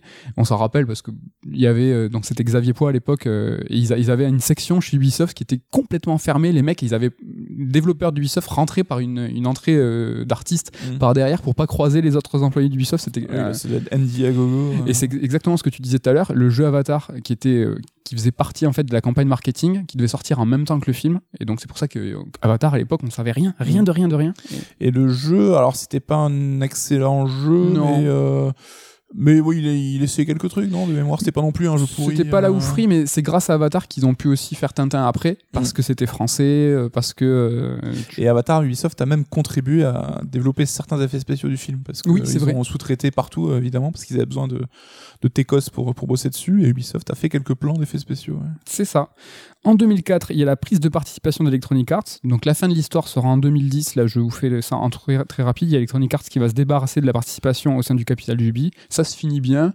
C'était quoi leur slogan euh, Believe? Il faut, oui, oui, il faut- Believe. C'était plus avec Acte Vivendi. Ah oui, merde. euh, ouais, Vivendi. Vivendi, ouais. Mais ouais, ça, ça montre l'attrait que pouvait avoir Ubisoft. hein, c'est que de tout temps, des gros groupes ont essayé de les bouffer, quoi. Ouais, Et la force qu'ils en ont derrière aussi, c'est d'avoir su résister. euh. Bah, c'était en 90 hein, que EA, EA veut racheter Ubi. euh, donc euh, normalement, c'est l'année prochaine nous euh, on se rapproche de nous, pour nous avaler. Euh, donc voilà, dans cette décennie 96-2006, les licences fortes d'Ubisoft, c'est Splinter Cell, c'est Rainbow Six, c'est Prince of Persia, c'est Beyond Good and Evil. C'est un peu l'Ubisoft ce qu'on aime, nous. euh. C'est ma question. Est-ce que ouais, c'est c'est une toi t'as en, en mémoire un Ubisoft sympa? Ouais, ouais, mais on a vécu, nous, cette explosion d'Ubisoft, hein, qui était à la base un petit éditeur français qui faisait Rayman sympatoche, qui est devenu un vrai gros éditeur avec des jeux d'un peu de classe mondiale. hein. Le premier Prince of Persia, quand il avait été dévoilé à l'E3, ça avait été euh, un gros, gros carton. Enfin, tous les journalistes en parlaient. euh, nous, bah, c'est une licence qui nous a beaucoup plu. Splinter Cell aussi, euh, gros, gros kiff à l'époque. Beyond Good and Evil, le premier, bah, on en a fait un ludothèque, hein, c'est qu'on le kiffe aussi. Bah, Si vous aimez Prince of Persia, euh, nous on a sorti les carnets de développeurs de Jordan Mechner, mais Mais Prince of Persia, nous allons vous en parler. Si vous avez vu notre carte de vœux, voilà, on fait jamais ça par hasard. Donc si Jamais. vous aimez pop comme nous, Voilà. restez connectés. on passe sur 2006-2016. Tu vois, ça trace. On va vite. Donc là, c'est l'avènement du monde ouvert by Ubisoft. Donc c'est une façon de faire. Donc euh, le monde ouvert, c'est quelque chose qui existait. hein, GTA, on connaît. Mm. Mais en fait, ils ont vraiment une, une réappropriation. Ils ont fait le monde ouvert à leur façon, des routines propres à Ubisoft au niveau du monde ouvert. Et en fait, ce concept de monde ouvert, ça intègre un peu l'identité et Mm. l'éditorial d'Ubisoft. Donc, ils ont vraiment une ligne directrice Ubisoft, la façon dont ils vont faire les jeux, même à travers leur licence, qui vont se retrouver. Il y a une vraie identité. euh, Et on parle d'ailleurs de monde ouvert à la Ubisoft. hein, c'est devenu un vrai proto euh, monde ouvert que beaucoup d'éditeurs ont copié, on se sont, on se sont- ils se sont inspirés. Parce que Ubi, euh, en termes de, fabrication de monde ouvert, tu vois, t'as Rockstar qui fait un jeu tous les 8 ans. Ubi, ils font trois mondes ouverts par an, quoi. Et Après, on aime, on n'aime pas, parce que c'est vrai que les jeux ont souvent des défauts, et tu vas certainement en parler de ce côté formule qui se répète, mais Ouais. ça reste des prouesses en termes de, de- de développement qu'on sous-estime, je pense. Et c'est exactement ça en fait. La formule, elle est euh, rapidement moquée. En tout cas, aujourd'hui, c'est grave le cas. Mais qu'on aime ou pas, les mondes ouverts d'Ubisoft, ils ont changé la face de l'industrie. Et ça, euh, c'est difficile à nier. Qu'on les adore les jeux d'Ubisoft et les mondes ouverts ou qu'on les- les aime quoi. Les licences fortes d'Ubisoft dans les années 2010, c'est les lapins crétins, cré- les lapins Les crétins. lapins crétins. Les lapins crétins, c'est Just Dance, c'est Assassin's Creed, c'est Far Cry, c'est Ghost Recon, c'est Watch Dogs et c'est The Division. Donc, euh, je parle ici des, licences majeures. hein. Il y a eu Ubisoft, en fait, ils ont tenté beaucoup de choses. hein. C'est vraiment quelque chose. Hein Red Steel. Putain, c'est exactement ce que j'allais dire. Ah merde, pardon, excuse-moi. Non, non, je t'en prie. Donc, ils ont fait des jeux façon indé. Je pense qu'un jour, il faudra qu'on parle des indés. Il faut qu'on en parle, ça, c'est important. Donc, ils avaient des trucs façon indé. Donc, il y a eu Child of Light, il y a eu Soldat Inconnu. Euh, il y a Ubisoft qui a accompagné le lancement de, de la Wii avec Red Steel. Donc, voilà, tu rigolais. Avec euh, Zombie U sur la Wii U. Mhm. Donc, Ubisoft qui s'est fait, qui s'est, qui a été un grand habitué des line-up. Hein, en- C'est le bon pote Ubisoft, qui est Mais toujours là pour toi. Dès que tu as besoin de déménager, il vient. Mais Ubisoft, c'est le bon pote. C'est-à-dire que lancement de Stadia, ils sont là. Enfin, tu vois, ils sont là. Luna Amazon, bah, il y a un petit pack Ubisoft dans le lot. C'est ça, ils sont tout le temps là. Et là, on passe à 2016-2021. Donc là, c'est l'explosion, l'explosion dans tous les sens. Et là, je vais commencer directement par, ma, par les licences fortes de Ubi depuis 2016. Donc je, je clôture à chaque fois chaque décennie par les licences fortes. Et là, en fait, les licences fortes depuis 2016, c'est Just Dance, c'est Assassin's Creed, c'est Far Cry, c'est Ghost Recon, c'est Watch Dogs, c'est The Division. Donc Hmm. mention spéciale à For Honor et Steep. Voilà, ils tentaient quand même des choses. Vous avez remarqué que j'ai absu- j'ai cité absolument toutes les licences de la décennie précédente. Donc on, on constate un peu une stagnation des, des- des propriétés intellectuelles, hein, donc des licences, des IP. Donc c'est pas forcément une mauvaise chose. Ça montre l'assise euh, des marques d'un éditeur. Un seul contre-exemple pour illustrer ça, Nintendo. Donc qui conserve et qui travaille ses IP, ses IP pendant des décennies. Bon, sauf que eux, en fait, ils jouent un peu sur le manque, la rareté et le plus important sur la qualité. C'est-à-dire qu'à chaque fois que Nintendo dégaine une IP à elle, ben, ça cartonne. quoi. C'est que c'est quelque chose qui est propre, c'est léché. Ils ont souvent euh, une déclinaison de chaque grande licence par machine. C'est pas trop le cas de d'Ubisoft, hein. c'est pas, c'est pas trop la même stratégie. Mais après, encore une fois, on peut leur faire des reproches, mais ça vend, quoi. C'est que Assassin, euh, Far Cry, ça se vend, mais 100 fois plus que, enfin, 100 fois plus, façon de parler, ça se vend beaucoup plus qu'un Beyond Good and Evil ou quoi. Enfin, c'est qu'ils ont des licences établies et qui, euh, bah, qui font rentrer plein de thunes, quoi. Écoutez la- l'émission de la semaine dernière où on parlait des marronniers, c'est un petit peu la même conclusion. C'est qu'est-ce qu'il en est de ces, de ces donc, licences qui reviennent tout le temps à, à nauséam peut-être, mais est-ce qu'ils ont eux en tant qu'éditeurs une raison d'arrêter? Pas vraiment parce que ils ont plusieurs studios déjà pour les pour les développer et c'est Mm. comme tu viens de le dire, ça gagne de la maille. Ubisoft en 2020 C'est quoi? C'est 38 studios dans le monde. C'est une valorisa- valorisation en bourse de plus de 5 milliards et c'est le quatrième éditeur au monde. Donc c'est quand même pour des petits bretons. hein. Oui. On parlait de salariés, je crois que c'est l'éditeur qui emploie le plus de salariés, euh, plus que euh, Electronic Arts, Activision. hein. ouais, c'est ça. J'ai pas le chiffre en tête. hein. Désolé, je, je drop des, des infos euh, mystérieuses. 18 000. Ouah, c'est beau, je te testais en fait. 18 000 salariés. C'est pas, ma- eh, pas mal. T'imagines le coût des fiches de paie hein. Ouais, franchement. sous, sous les mêmes. Mais en 2020, donc là c'était un peu le, le versant sympa hein, de, de, cette- de- je parlais de cette explosion. Euh, en 2020, c'est aussi des fondations qui s'effritent, qui s'effondrent. Euh, donc il y a eu le scandale au sein des équipes, harcèlement, management toxique, mauvaise gestion des projets. Résultat, donc Serge Ascoët, donc le- c'est le directeur créatif de Ubisoft au global, donc c'est la tête pensante de l'édito. Le Miyamoto d'Ubisoft. Le Miyamoto d'Ubisoft, qui annule les projets, qui oriente euh, les grandes. Il fait la pluie et le beau temps. C'était le numéro 2 d'Ubisoft. hein. Donc Mm. il y avait euh, Yves et, euh, et Serge On après. l'appelle Yves. hein. Et, nous, on, et on l'appelle Serge. Michel Ancel, donc ces deux figures historiques, hein, donc qui sont là depuis le début, bah, qui sautent en fait. Donc euh, démission, départ à la retraite anticipée pour s'occuper des animaux. On, voilà, il- c'est pas exactement des licenciements, mais euh, voilà. pas- ça reste un peu nébuleux, mais. On On sait. parlait de cette première décennie, mais c'est les deux artisans de ce que Ubisoft est devenu, quoi, en fait, hein, qui quittent le navire. Donc c'est un gros, gros tournant, quoi. Exactement. En parallèle de ça, il y a aussi Yanis Mala, donc qui était directeur des Studios Canada. Studios Canada, donc ils sont 38 studios dans le monde, mais Toronto et Montréal, c'est euh, bah, c'est surtout Assassin's Creed et c'est Québec. Eh Euh, Québec, n'importe quoi. à Québec? Euh, ils ont à Québec aussi. Oui, oui, mais Montréal, du coup. Euh, Il y a donc du coup, le, je disais Yanis Mala, le directeur créatif des studios Canada, et Tommy François, c'était le vice-président de l'Édito Paris. Donc c'est des, des figures, figures de proue de la création qui eux aussi euh, volent en éclats après ce scandale. Qui était peut-être un peu moins connu du grand public, mais enfin, Yanis Mala, c'était le boss de Montréal de la grande époque, de la naissance d'Assassin, Splinter Cell, etc. Et Tommy François, avant d'être vice-président de l'Édito Paris, il était là pour euh, dénicher des IP, en fait, euh, et pour trouver euh, justement une, un, nouvel, un nouveau souffle aux licences d'Ubisoft. Mais tout ça pour dire que c'était des gens qui gravitent autour de l'édito, qui gravitent euh, autour de la création de licences. Donc en fait, là, c'est pas du tout. je veux pas dépeindre un destin en Rise and Fall, hein, c'est pas ce que je veux montrer. Ubisoft, il reste une superpuissance du jeu vidéo, ils sont en train de gérer la crise. On a vu des répercussions de ces événements dans tous les studios internes. Ils sont, ils sont clairement dans une restructuration. hein. Euh, voilà, l'idée c'est pas de parler des scandales, il y aurait énormément de choses à dire. Bon, on l'a déjà fait un petit peu hein, dans les précédents Red Alert aussi. euh, Voilà. Et donc là, c'est plus. Est-ce que là, ça serait pas le bon moment pour Ubisoft de rebondir, de, de, de, de changer un petit peu de philosophie alors peut-être pas de philosophie dans la création des, des IP, mais peut-être essayer de faire le bilan, de se dire euh, est-ce que c'est euh, donc là je- vous avez vu les décennies, euh, les licences que j'ai répétées, c'est la première fois chez Ubisoft où en fait il n'y a pas un renouvellement des IP. euh, ça, il y a une, quand même une, une certaine stagnation. Qu'est-ce Mm. que tu en penses? Est-ce que toi, tu as, une lassitude là-dessus? Bah, une lassitude, c'est un peu paradoxal parce que tu vois, on parlait d'Assassin Valhalla que j'ai beaucoup apprécié, qui pour le coup apporte des vraies qualités à la licence et qui est un très très bon jeu. Mais c'est vrai que oui, euh, Ubisoft, alors l'édito, c'est à la fois leur plus grande force et leur plus grande faiblesse parce que ils ont su donner une identité à leur jeu, euh, qu'ils ont dupliqué et qu'ils ont partagé des ressources et des connaissances entre studios, ce qui est quelque chose de positif. Mais ils l'ont trop fait dans le sens où bah, tu retrouvais les mêmes features dans les mêmes jeux, où le drone de Ghost Recon devenait l'oiseau d'Assassin, tu vois, avec des rapports un petit peu bizarres.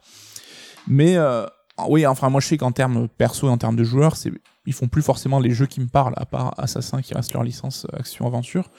Ils ont une orientation aussi qui est très multijoueur, très jeu-service, qui moi n'est pas tellement mon délire, hein, avec euh, Division, Rainbow Six, etc. J'ai l'impression qu'ils comptaient poursuivre dans cette, sur cette voie. Les licences de patrimoine, j'ai l'impression qu'ils savent pas quoi en, en foutre aussi. Mm. Je parlais de Konami tout à l'heure, mais là, euh, Splinter Cell, c'est un guest qui arrive dans des jeux VR à l'avenir, Sur, mo- sur mobile. sur mobile. Il y a le Prince of Persia qui revient enfin avec les Sables du Temps euh, en remake, euh, donc qui, qui a été reporté après euh, une levée de bouclier des fans qui disaient c'est quoi la gueule de, de ce prince. Donc il va sortir fin mars. Euh, mais bon voilà, c'est un remake du premier, c'est pas une nouvelle aventure. Le prince, c'est vrai qu'il a eu nombre d'itérations. Il y a eu le prince 2008 qui avait vraiment un, un nouveau visage. Ils ont pas l'envie de prendre cette IP du prince, enfin, cette licence du Prince of Persia et d'en faire quelque chose d'autre. On sait qu'il y a eu des projets. Oui. Mais- Après, c'est dur de leur en vouloir dans le sens où ça vend pas forcément. Peut-être aussi nous, si on est attaché en tant que joueur à nos habitudes, à nos petites marottes. Mais d'un point de vue économique, ça a peut-être pas de sens ce qu'on raconte. Quoi. BGE. Donc qui lui ouais. un gouffre euh, économique dans le sens où c'est un, un développement qui s'est étiré, étiré, étiré et en fait qui, bah, qui coûte cher et aujourd'hui qui n'a pas tellement d'assurance de vente parce que quelle est la, enfin, quelle est la rentabilité d'un développement euh, Ouais. si long? Et puis, euh, alors, je veux pas trop anticiper, mais quel rapport il a avec le premier en fait, tu vois, de ce qu'on en voit pour l'instant, que ce soit l'univers, on voit qu'il y a Jade, Page, etc. Mais pour moi, j'ai pas l'impression de voir un jeu BGE, quoi. Mais Pareil. curieux de voir ce que ça va donner. hein. On en parlait tout à l'heure, euh, donc Star Wars, euh, il y a eu une annonce, euh, donc Ubisoft est le premier en fait qui annonce avoir l'exploitation de la licence Star Wars et qui va faire un jeu en monde ouvert, donc par le studio massif de The Division. On a pu voir, ou je sais pas, je te demandais ce que t'en penses, euh, est-ce que t'es enthousiaste euh, justement à ce que Ubisoft développe un monde ouvert façon Star Wars parce qu'on a eu des craintes en fait. Moi ce que je dis j'ai entendu j'ai lu quand même pas mal de gens qui disaient euh, non mais c'est bon Ubisoft euh, ils vont nous faire le monde ouvert classique Avec des tours galactiques, avec, avec des tours galactiques. Est-ce que à raison est-ce que on peut il y aura forcément, on va forcément retrouver des petits gimmicks qu'il y a dans d'autres jeux, c'est certain, mais tu vois, on peut critiquer la formule Ubisoft, mais ça reste des jeux quand même assez corrects dans l'ensemble, hein, malgré tout. Et c'est vrai que EA, et même Star Wars en général, nous a pas trop offert des jeux solo, narratifs, euh, modernes, tu vois, genre monde ouvert, même si Battle, euh, Jedi Fallen Order allait un petit peu dans ce sens. Donc moi, ça m'excite quand même de voir un gros triple A Star Wars euh, dans le avec euh, une orientation un petit peu moderne, tu vois. Donc euh, je suis quand même super curieux. on a pu voir des bribes dans Fallen, Fallen Order pas de monde ouvert mais c'était des zones qui étaient des zones fermées mais dans lesquelles on pouvait naviguer comme on veut on avait quand même un petit choix en fait où on pouvait Mhm. retourner au vaisseau choisir la zone donc c'était euh, une étincelle, un bout de direction qui pouvait nous donner en fait l'espoir d'un vrai monde ouvert. Et moi, ça m'avait grave plu. Là, d'avoir un vrai monde ouvert euh, Star Wars, euh, j'en peux plus quoi. C'est quand même quelque chose qui est super excitant, je trouve. Ouais, et puis euh, Massive, alors Division, c'est pas trop mon délire, mais j'ai l'impression qu'ils sont quand même solides, hein, tu vois, dans le- les jeux qu'ils font. C'est leur moteur, en plus leur techno propriétaire, donc là aussi, euh, c'est, euh, ils maîtrisent la technologie, donc euh, Après, des studios, ils sont spécialisés dans un genre de jeu, mais c'est souvent des forces vives, des forces créatives qui sont capables de- de- de- d'imaginer des genres différents. Euh, les gars de Division, ils sont quand même capables de, je pense, peut-être de proposer quelque chose. Ils ont des, ils ont peut-être des, enfin le, le- le directeur créatif euh, de The Division, c'est lui qui reste, euh, je crois, sur Star Wars. Oui. Euh, je sais plus, je sais pas le prononcer son nom. et donc, tu vois, ce mec-là, c'est un créatif. Il a peut-être quelque chose, il en a un sous le pied, tu vois. Et c'est juste qu'il faut lui, lui- peut-être lui donner l'occasion et l'opportunité, peut-être de se, de se développer euh, hors de la licence Division. C'est peut-être intéressant. Tu vois, les mecs de, j'ai un, exemple à la con, les mecs de Playground euh, qui, qui font euh, les Forza, euh, hop, ils vont faire Fable. Tu vois, il y a, y a des possibilités en ouais, fait. ouais, ouais. Après, à voir si ça va pas devenir un jeu service qui se joue à 4 en coop, tu vois, enfin, un truc qui est un potentiel pour cartonner, évidemment, mais qui est pas forcément notre délire à nous. Mais bon. À voir si aussi il n'y a pas un cahier des charges Star Wars comme euh, euh, Disney l'aurait peut-être imposé à Battlefront, à EA, en mode euh, il faut qu'il y ait du bif qui rentre et c'est pas en vendant euh, 8 millions de jeux ou 10 millions de jeux à 70 balles que tu rentabilises ton délire. Donc d'où les microtransactions, d'où les persos débloqués. Je suis entièrement d'accord avec toi sur les microtransactions, mais je pense qu'Ubisoft a été choisi dans une shortlist euh, par, euh, par Disney et Star Wars pour développer des jeux parce que, tu vois, je disais tout à l'heure qu'ils étaient sympathiques Ubisoft, mais en fait, ils sont.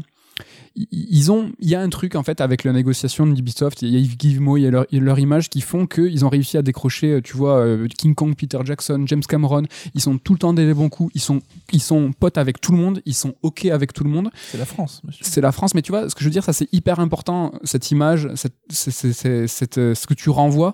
Et surtout, Ubisoft, ils sont dans les clous, quoi. Je pense pas du tout qu'ils vont. Enfin, développer un jeu Star Wars avec Ubisoft, c'est l'assurance pour Disney d'avoir des gens, je pense, qui t'écoutent. Et qui ouais, vont- un jeu, ouais, un truc, ils sont compétents, quoi, au minimum. Après, on Ouais. aime on n'aime pas leur jeu, mais. Exactement. Qu'est-ce est-ce que tu penses qu'il y a un Ubi bashing? Euh, Est-ce que parce qu'ils sont français, évidemment, il y a beaucoup d'enquêtes qui tournent autour d'Ubisoft. Euh, c'est plus facile pour les journalistes d'aller voir ce qui se passe. C'est chouette, ça va. Enfin, c'est chouette. C'est important parce que ça lève des problèmes qui sont qu'il faut qu'ils soient réglés. C'est l'occasion pour Ubisoft du coup après cette grande crise d'avoir une restructuration. Mais ils sont comme un peu Quantic Dream dans l'œil euh, sous l'œil de Moscou quoi, de, de Ouais. Paris quoi. Comme tu dis, hein, c'est que ils sont à côté, donc c'est, ça se comprend. Après, l'Ubi bashing, je pense que Ubisoft a tendu tous les bâtons possibles, hein, évidemment, et c'est les premiers à blâmer. Mais alors, je parle plus sur le côté purement ludique, hein, pas les affaires et tout. Là, il n'y a pas grand-chose à contester, quoi. Mais sur le versant ludique, je trouve les gens quand même assez durs, même si euh, on peut avoir des réserves, etc. Mais enfin, accordons-leur quand même un petit peu de crédit sur euh, sur certaines choses, quoi. Oui, oui. Non, c'est vrai que ben, comme ils sont un peu sous le radar, on a tendance à la reprocher pas tout et n'importe quoi, mais ce qui s'est passé avec Michel Ancel, par exemple, c'était des, des soucis de management. Alors ce que lui, a- s'il y a des, des, problèmes de harcèlement, tout ça, il y a aucun problème. Mais un jeu qui est mal géré, c'est une gestion de projet qui est à condamner. C'est pas un délit. C'est pas un délit, c'est juste que ben, les mecs, vous êtes nuls, tu vois. Et en fait, euh, on- il y a tout en fait qui leur tombe sur la gueule. Et là, je pense que tu vois, c'est aussi, représentatif de la fin de ce cycle-là et de cette envie un petit peu d'aller de, de nouveau de l'avant. Et si c'est pas l'occasion de changer des IP, c'est peut-être l'occasion de les renouveler. Oh. Et là, je suis très heureux. Où veux-tu en venir? Je vais vous, je vais vous parler d'un jeu en fait qui s'appelle Immortals Phoenix Rising, qui est peut-être le pire nom euh, possible pour un jeu. God and Monster était plus cool. hein. Ah, God and Monsters. Je sais même pas où c'est qu'il y a les S parce que là c'est Im- Immortals Phoenix Rising. Et donc euh, c'était déjà deux mots random mis à côté. Et là ils en ont mis trois mots random mis à côté. Ah oui, qui s'appelle Phoenix quoi. Enfin, Et oui, Marcus Phoenix. Phoenix euh, FY, euh, c'est plein d'originalité. Donc, euh, ce jeu, c'est peut-être pas l'illustration de ce changement, mais c'est peut-être en fait le pivot et c'est peut-être la fin ou le début d'un cycle, d'un nouveau cycle. À vous de voir en fait. Tu vois, c'est ton verre, il est moitié plein, moitié vide. Est-ce que là c'est le début, est-ce que c'est la fin d'un cycle? Donc évidemment, c'est un jeu qui est pas parfait. Et, et c'est surtout pas la matérialisation en fait du changement que j'appelle de mes voeux, hein. mais euh, en fait, il, y a une- il faut, faut pas oublier qu'il y a une telle inertie dans ce genre de société. Donc c'est une entreprise qui est très grosse, tu l'as dit tout à l'heure, qui a 18 000 employés. Enfin, c'est extrêmement long de faire bouger des lignes. Enfin, Oui. si tu veux, euh, là, il, il est- donc il y a eu un cataclysme avec euh, le- les, les soucis de harcèlement, les, les, les condamnations qui, qui leur qui sont tombées dessus, ce qui fait qu'il y a eu des gros bouleversements au niveau structurel, au niveau du board en fait, euh, où les gens sont sautés. Mais au niveau de l'édito, je parlais d'inertie. Si demain il faut euh, développer des nouvelles, des nouvelles licences, de re- re- refaire des nouveaux emplois, euh, essayer de mettre des nouveaux, nouvelles personnes en figure de proue, des nouveaux créatifs, en disant bah, c'est toi maintenant qui va, qui va remplacer entre guillemets Michel Ancel, euh, ce genre de personnes. Enfin, c'est des années, hein. des années. On voit par exemple que l'impact qu'a eu Breath of the Wild, ont sorti en 2017, donc il y a 4 ans, sur la production de jeux, on commence juste à le ressentir maintenant. Donc on voit que c'est des temps très longs et que un dev, euh, ça s'infléchit pas comme ça. Donc, euh, Donc ce Immortals Phoenix Rising, c'est peut-être pas la première, euh, ce n'est peut-être que la première lueur, hein, peut-être que c'est l'étincelle de ce que j'attends. Et en fait, bizarrement, ce jeu, j'en attendais rien. Mais vraiment, c'est pire, c'est que je l'attendais pas. C'est que je voulais même pas y jouer. Quand j'ai vu les trailers et tout, euh, je, voyais qu'un rip-off de, Breath of the Wild. Euh, spoiler, c'est ce qu'il est. hein. Euh, mais vraiment, je- j'en attendais que dalle. Et à ce jour, c'est quand même très très rare de se faire surprendre. Euh, J'ai l'impression quand tu vois les trailers, quand tu connais l'actualité, que tu suis les jeux, c'est dur de se dire euh, je prends un, un nouveau titre manette en main et putain je suis surpris, c'est pas du tout ce que j'attendais. Mm. Et d'autant plus pour une euh, grosse prod. C'est vrai que les jeux indés, ils ont, ça arrive, tu vois, ils peuvent, ils ont, ils ont tendance, tu vois, à nous, euh, à nous bouleverser, à nous, à nous prendre par surprise. Mais des triple A, moi j'en ai pas le souvenir en tout cas. Je sais pas si toi t'as. Non, mais après, ça dépend à quel niveau tu suis la communication. Mais si t'es un petit peu au fait là-dessus, t'es tellement abreuvé de trailers, les mecs te vendent tellement leurs features, euh, même les plus insignifiantes, comme des gros euh, selling points, enfin les, Ouais ouais. des points de, euh, importants pour, pour vendre, que oui, c'est compliqué d'être surpris. Et puis, ah là là, Nico fait tomber son Accident micro. micro. Accident de micro. Tout va bien. Puis on, on a aussi nos habitudes de joueurs. Euh, on se connaît nous, on connaît nos goûts et on connaît Ubisoft. Et on, on l'a vu, Ubisoft euh, pour l'instant est dans des petits chaussons. hein. Euh, ils sont dans leur sillon et ils continuent. Donc se connaître, connaître Ubisoft, il y avait quand même pas mal de signaux qui disaient mec, tu seras pas surpris. Alors, est-ce que je peux juste te Ouais, demander quel a été le déclic Parce que le jeu est sorti, on s'en branlait tous les deux. Ouais. Mais tu l'as quand même acheté des semaines plus tard en mode. Qu'est-ce que c'est quoi qui a été le déclic? Je crois que ça s'appelle euh, Sur Strike Red Alert. il fallait que parce que là, donc là, Tu cherchais de la matière première, toi aussi de la matière première. Non, j'ai trouvé intéressant en fait de faire un point sur Ubi et en fait c'est toujours euh, plus cool de, de parler euh, entre guillemets d'un test ou d'une critique de jeu de l'accompagner par une réflexion un petit peu plus transversale et là de faire le point et de conclure avec euh, Phoenix Rising c'est à dire que je savais pas, je savais pas où j'allais c'est que j'avais moi mon idée de faire un point sur Ubisoft et je voulais conclure sur Phoenix en disant bon bah voilà Phoenix c'est L'heureux accident, quoi. c'est un peu l'heureux accident. Mais vous inquiétez pas, là, donc on est euh, presque fin janvier, troisième semaine de janvier. Moi, ça y est, j'ai fini mon rattrapage de 2020. La, la semaine prochaine, euh, je parlerai d'a- d'actu. hein.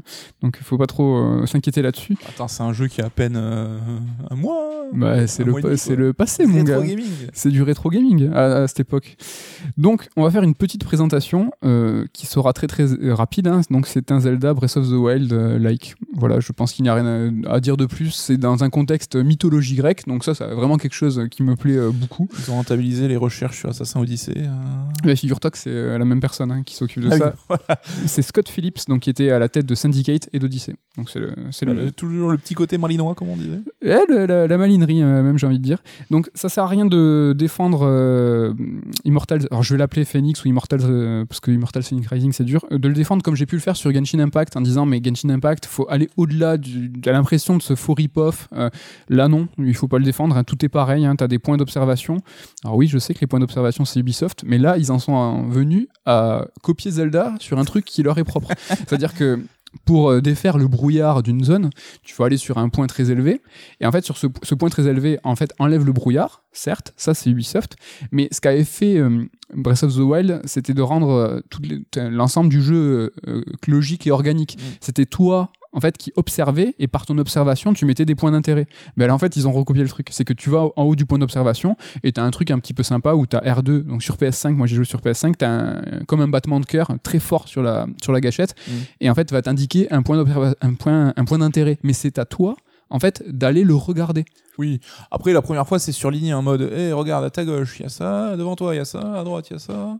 On Oui, mais met quand même les points sur les i souvent. Ah oui, oui, c'est euh, tu, tu Breath of the Wild, euh, pas pour enfants, mais c'est euh, c'est c'est- c'est un petit peu plus souligné. Ce que je veux dire, c'est que le point d'observation, qui est un truc Ubisoft, Mm. ils l'ont pompé à Zelda alors que c'est leur truc. Les pouvoirs, donc voilà, c'est c'est clair que les pouvoirs, ça ressemble à du Breath of the Wild, même si en fait, il y a vraiment que le fait de soulever des caisses, euh, le genre d'énigmes en fait qui font penser à Breath of the Wild, parce que le reste des pouvoirs, en fait, c'est pas comme Zelda, c'est en fait l'image, en fait, euh, le- la représentation graphique qui fait vraiment penser avec ces fils euh, de lumière et d'énergie. Mm. Alors là, c'est du Breath of the Wild rip-off 100%.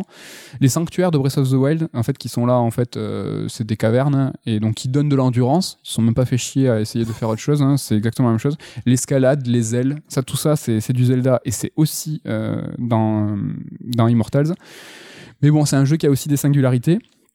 Sa direction artistique, qui pour le coup je n'aime pas. Donc, vous, allez, com- vous allez comprendre que j'ai adoré le jeu. mais- Je trouve les décors plutôt sympas, mais les personnages, j'accroche pas des masses. Mais c'est bizarre, c'est que moi j'ai vraiment une direction artistique qui fait penser à Fortnite. Hmm. Pas du tout à Zelda Breath of the Wild, mais ce côté en fait très, euh, ce côté très fluo, le côté très toon, très bonne humeur. Alors qui n'a pour le coup euh, rien à voir avec Breath of the Wild, mais ce côté un petit peu lol, tu vois. Et là, ça m'a fait penser à Fortnite. Moi, c'est quelque chose qui m'a qui m'a déplu. Mais vous inquiétez pas, on, arrive au point positif. Moi, ce qui m'a vraiment fait kiffer, c'est tout codement. Et ça, c'est nul à dire, mais c'est le plaisir de jeu. Le plaisir de jeu pur, en fait, presque très jeu vidéo. Ça, c'est vraiment, j'ai trouvé ça. euh, ben, un, peu- choquant, mais de kiffer euh, vraiment. Est-ce que Euh. je peux dire les choses aux auditeurs? Oui. Tu m'as quand même dit que tu avais plus de plaisir de jeu sur ce Immortals que sur Breath of the Wild. C'est vrai. Dans le sens, mais ça, ça, ça se comprend parce que hum, c'est aussi une question d'ambition. Euh, Immortals, en fait, il est plus ramassé, il est plus direct, il est plus immédiat, en fait. Oui, C'est un- pas pour idée de révolutionner le jeu vidéo ou quoi que ce soit. Non, non, mais c'est un, le truc, c'est un bonbon. C'est juste que tu vas, tu, tu, tu joues, tu vas kiffer dès la première seconde. T'as pas de versant exploration. À chaque pas que tu fais, t'as une nouvelle énigme. À chaque pas que tu fais, t'as une, un, un nouveau. euh, un- putain, je- j'allais faire Jean-Claude Van Damme à utiliser un mot anglais, mais je ne le ferai pas.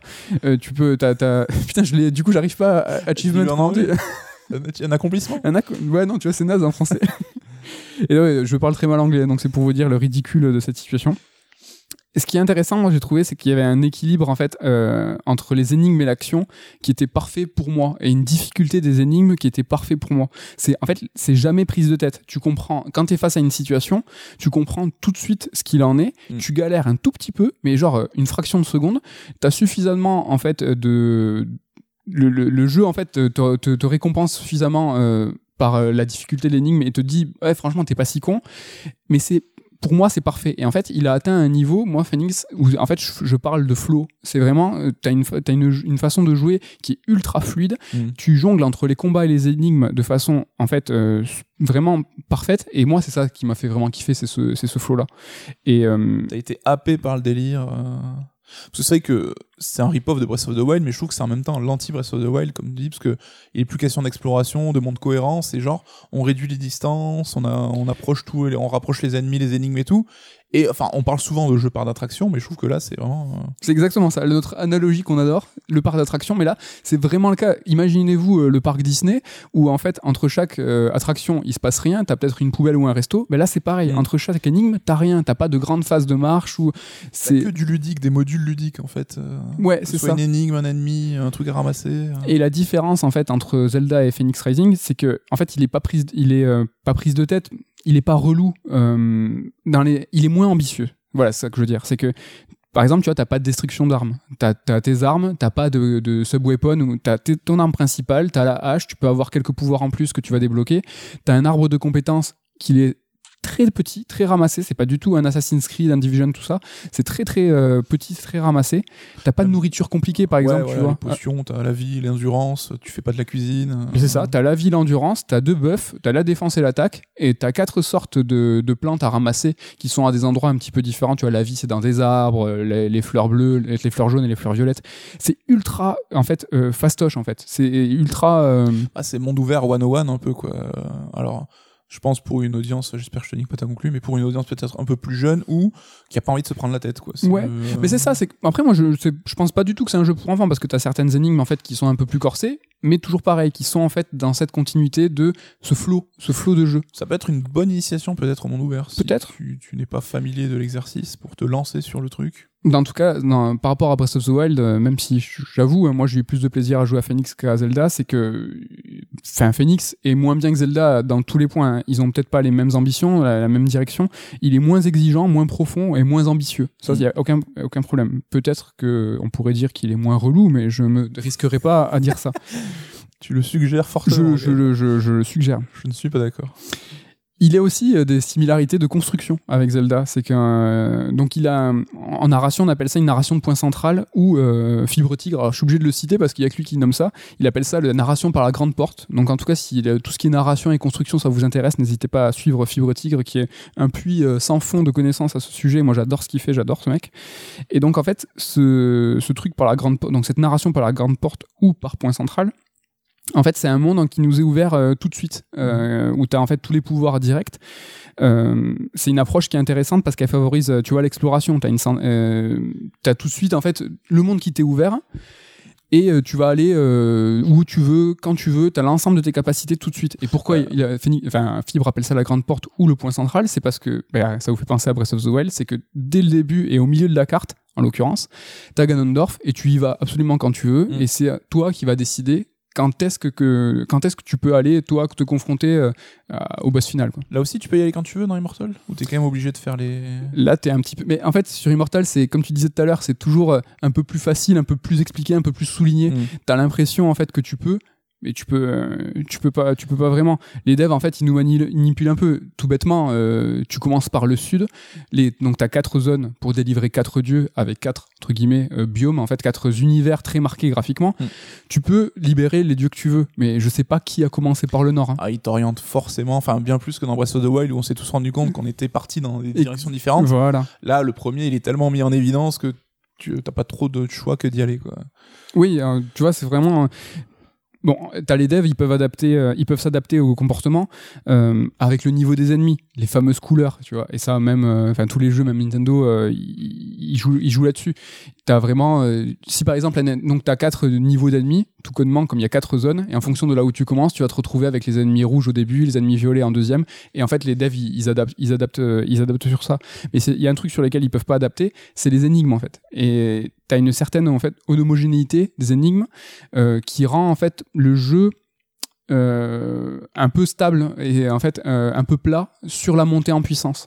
C'est que qu'on pouvait reprocher à Zelda aussi hein, d'ailleurs. mais c'est exactement pas. Zelda est aussi construit comme ça. En fait, c'est un game design euh, qui est horizontal et pas, et pas vertical. Mm. C'est que tout de suite, tu as l'ensemble des capacités et euh, du coup, euh, comme le dev, enfin le studio, il peut pas savoir où tu vas aller, il est obligé en fait de niveler un peu par le bas l'ensemble des énigmes et l'ensemble des choses que tu vas croiser. Mm. Et c'est pour ça que là, dans Phoenix Rising, ben, les, les- les énigmes que tu vas croiser, je sais pas, en- dans la zone nord-ouest, ben, elles sont pas beaucoup plus dures ou beaucoup moins dures que la zone sud-ouest par laquelle en fait tu as commencé.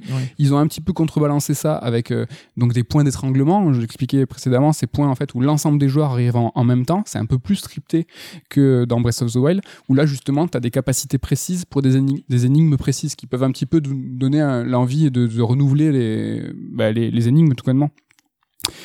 Euh, donc voilà, je l'ai expliqué, ce game design qui est horizontal face à, vertical. Je fais un big up euh, aux poteaux de Merugezu euh, qui dans, dans, dans, leur dernier podcast parlait de Forza Horizon. Et ils parlaient bien mal, donc vraiment c'est des salauds. Mais c'est pas pour. et c'est justement, ils parlaient justement de ce game design qui était horizontal et vertical. Forza, c'est exactement ça. C'est que tu commences avec une avec la voiture que tu veux. Tu peux prendre ta Bugatti Veyron si tu veux. Et en fait, on va te proposer l'ensemble des courses avec ta Bugatti. Si tu changes de voiture, on va te présenter aussi d'autres courses et t'as pas ce sentiment donc différent de, différent de monter en puissance que pouvait te donner par exemple un Gran Turismo. Et là, c'est la différence entre ce game design qui est horizontal et vertical. C'est que T'en as un qui favorise l'exploration, la liberté, le sentiment de faire ce que tu veux, et t'as l'autre qui te donne euh, une sensation de monter en puissance, de plus t'avances, plus c'est dur, plus c'est dur, plus t'es gratifié. Mm. Et du coup, euh, pour un jeu de voiture, bah, tu commences avec une Clio, tu finis avec une Ferrari. Et ben là, c'est pareil un petit peu dans, dans, dans le monde ouvert c'est une gestion de, frustration des joueurs aussi. Là, je pense que chacun y trouvera son compte, plus ou moins, dans l'un ou l'autre. C'est ça. Mais on a tendance un petit peu plus en ce moment de voir un game design qui est horizontal. Mm. parce que ça favorise euh, l'attrait principal du jeu vidéo c'est ben bah, fais ce que tu veux quoi. Et tu dois t'adapter. Moi c'est quelque chose que bizarrement c'est quelque chose que j'aime moi. Moi je préfère vraiment me d'avoir ce sentiment. Moi c'est ce que je kiffe c'est que c'est faire monter un personnage ou quelque chose en puissance et avoir cette difficulté et avoir un petit peu cette carotte à la, à la fin en disant je veux avoir la grosse épée je veux avoir la grosse voiture. Tu vois le truc bien de gros bourrin quoi. C'est important de une Rolex à 50 ans une ouais c'est ça mais c'est putain c'est pas bientôt mais bon je sais pas si tu t'en souviens, et quand je te parlais de Phoenix Rising, il y avait une promesse en fait, c'est que l'un des, des, devs il avait dit, euh, c'était de proposer un Jack and Daxter, ces fameux jeux en fait en plateforme monde ouvert, enfin de plateforme pseudo monde ouvert où euh, tu avais euh, à l'ancienne, hein, tout connement à l'ancienne mais qui te parle à toi à 2000%. Quoi. Moi, j'adorais. Et en fait, Immortals, c'est qu'il propose un petit peu ces deux philosophies. Tu vois, la philosophie de euh, c'est chaque monde en fait c'est un, petit Jack and Daxter où en fait à chaque pas tu vas avoir une attraction à chaque pas tu vas avoir une énigme mais il propose aussi un monde ouvert. Et euh, c'est le défi en fait qu'a eu les qu'ont eu les devs c'est de faire concorder euh, ces, ces deux choses. C'est pour ça qu'on peut voir ces quatre mondes mais un petit peu plus articulés un petit peu plus orientés.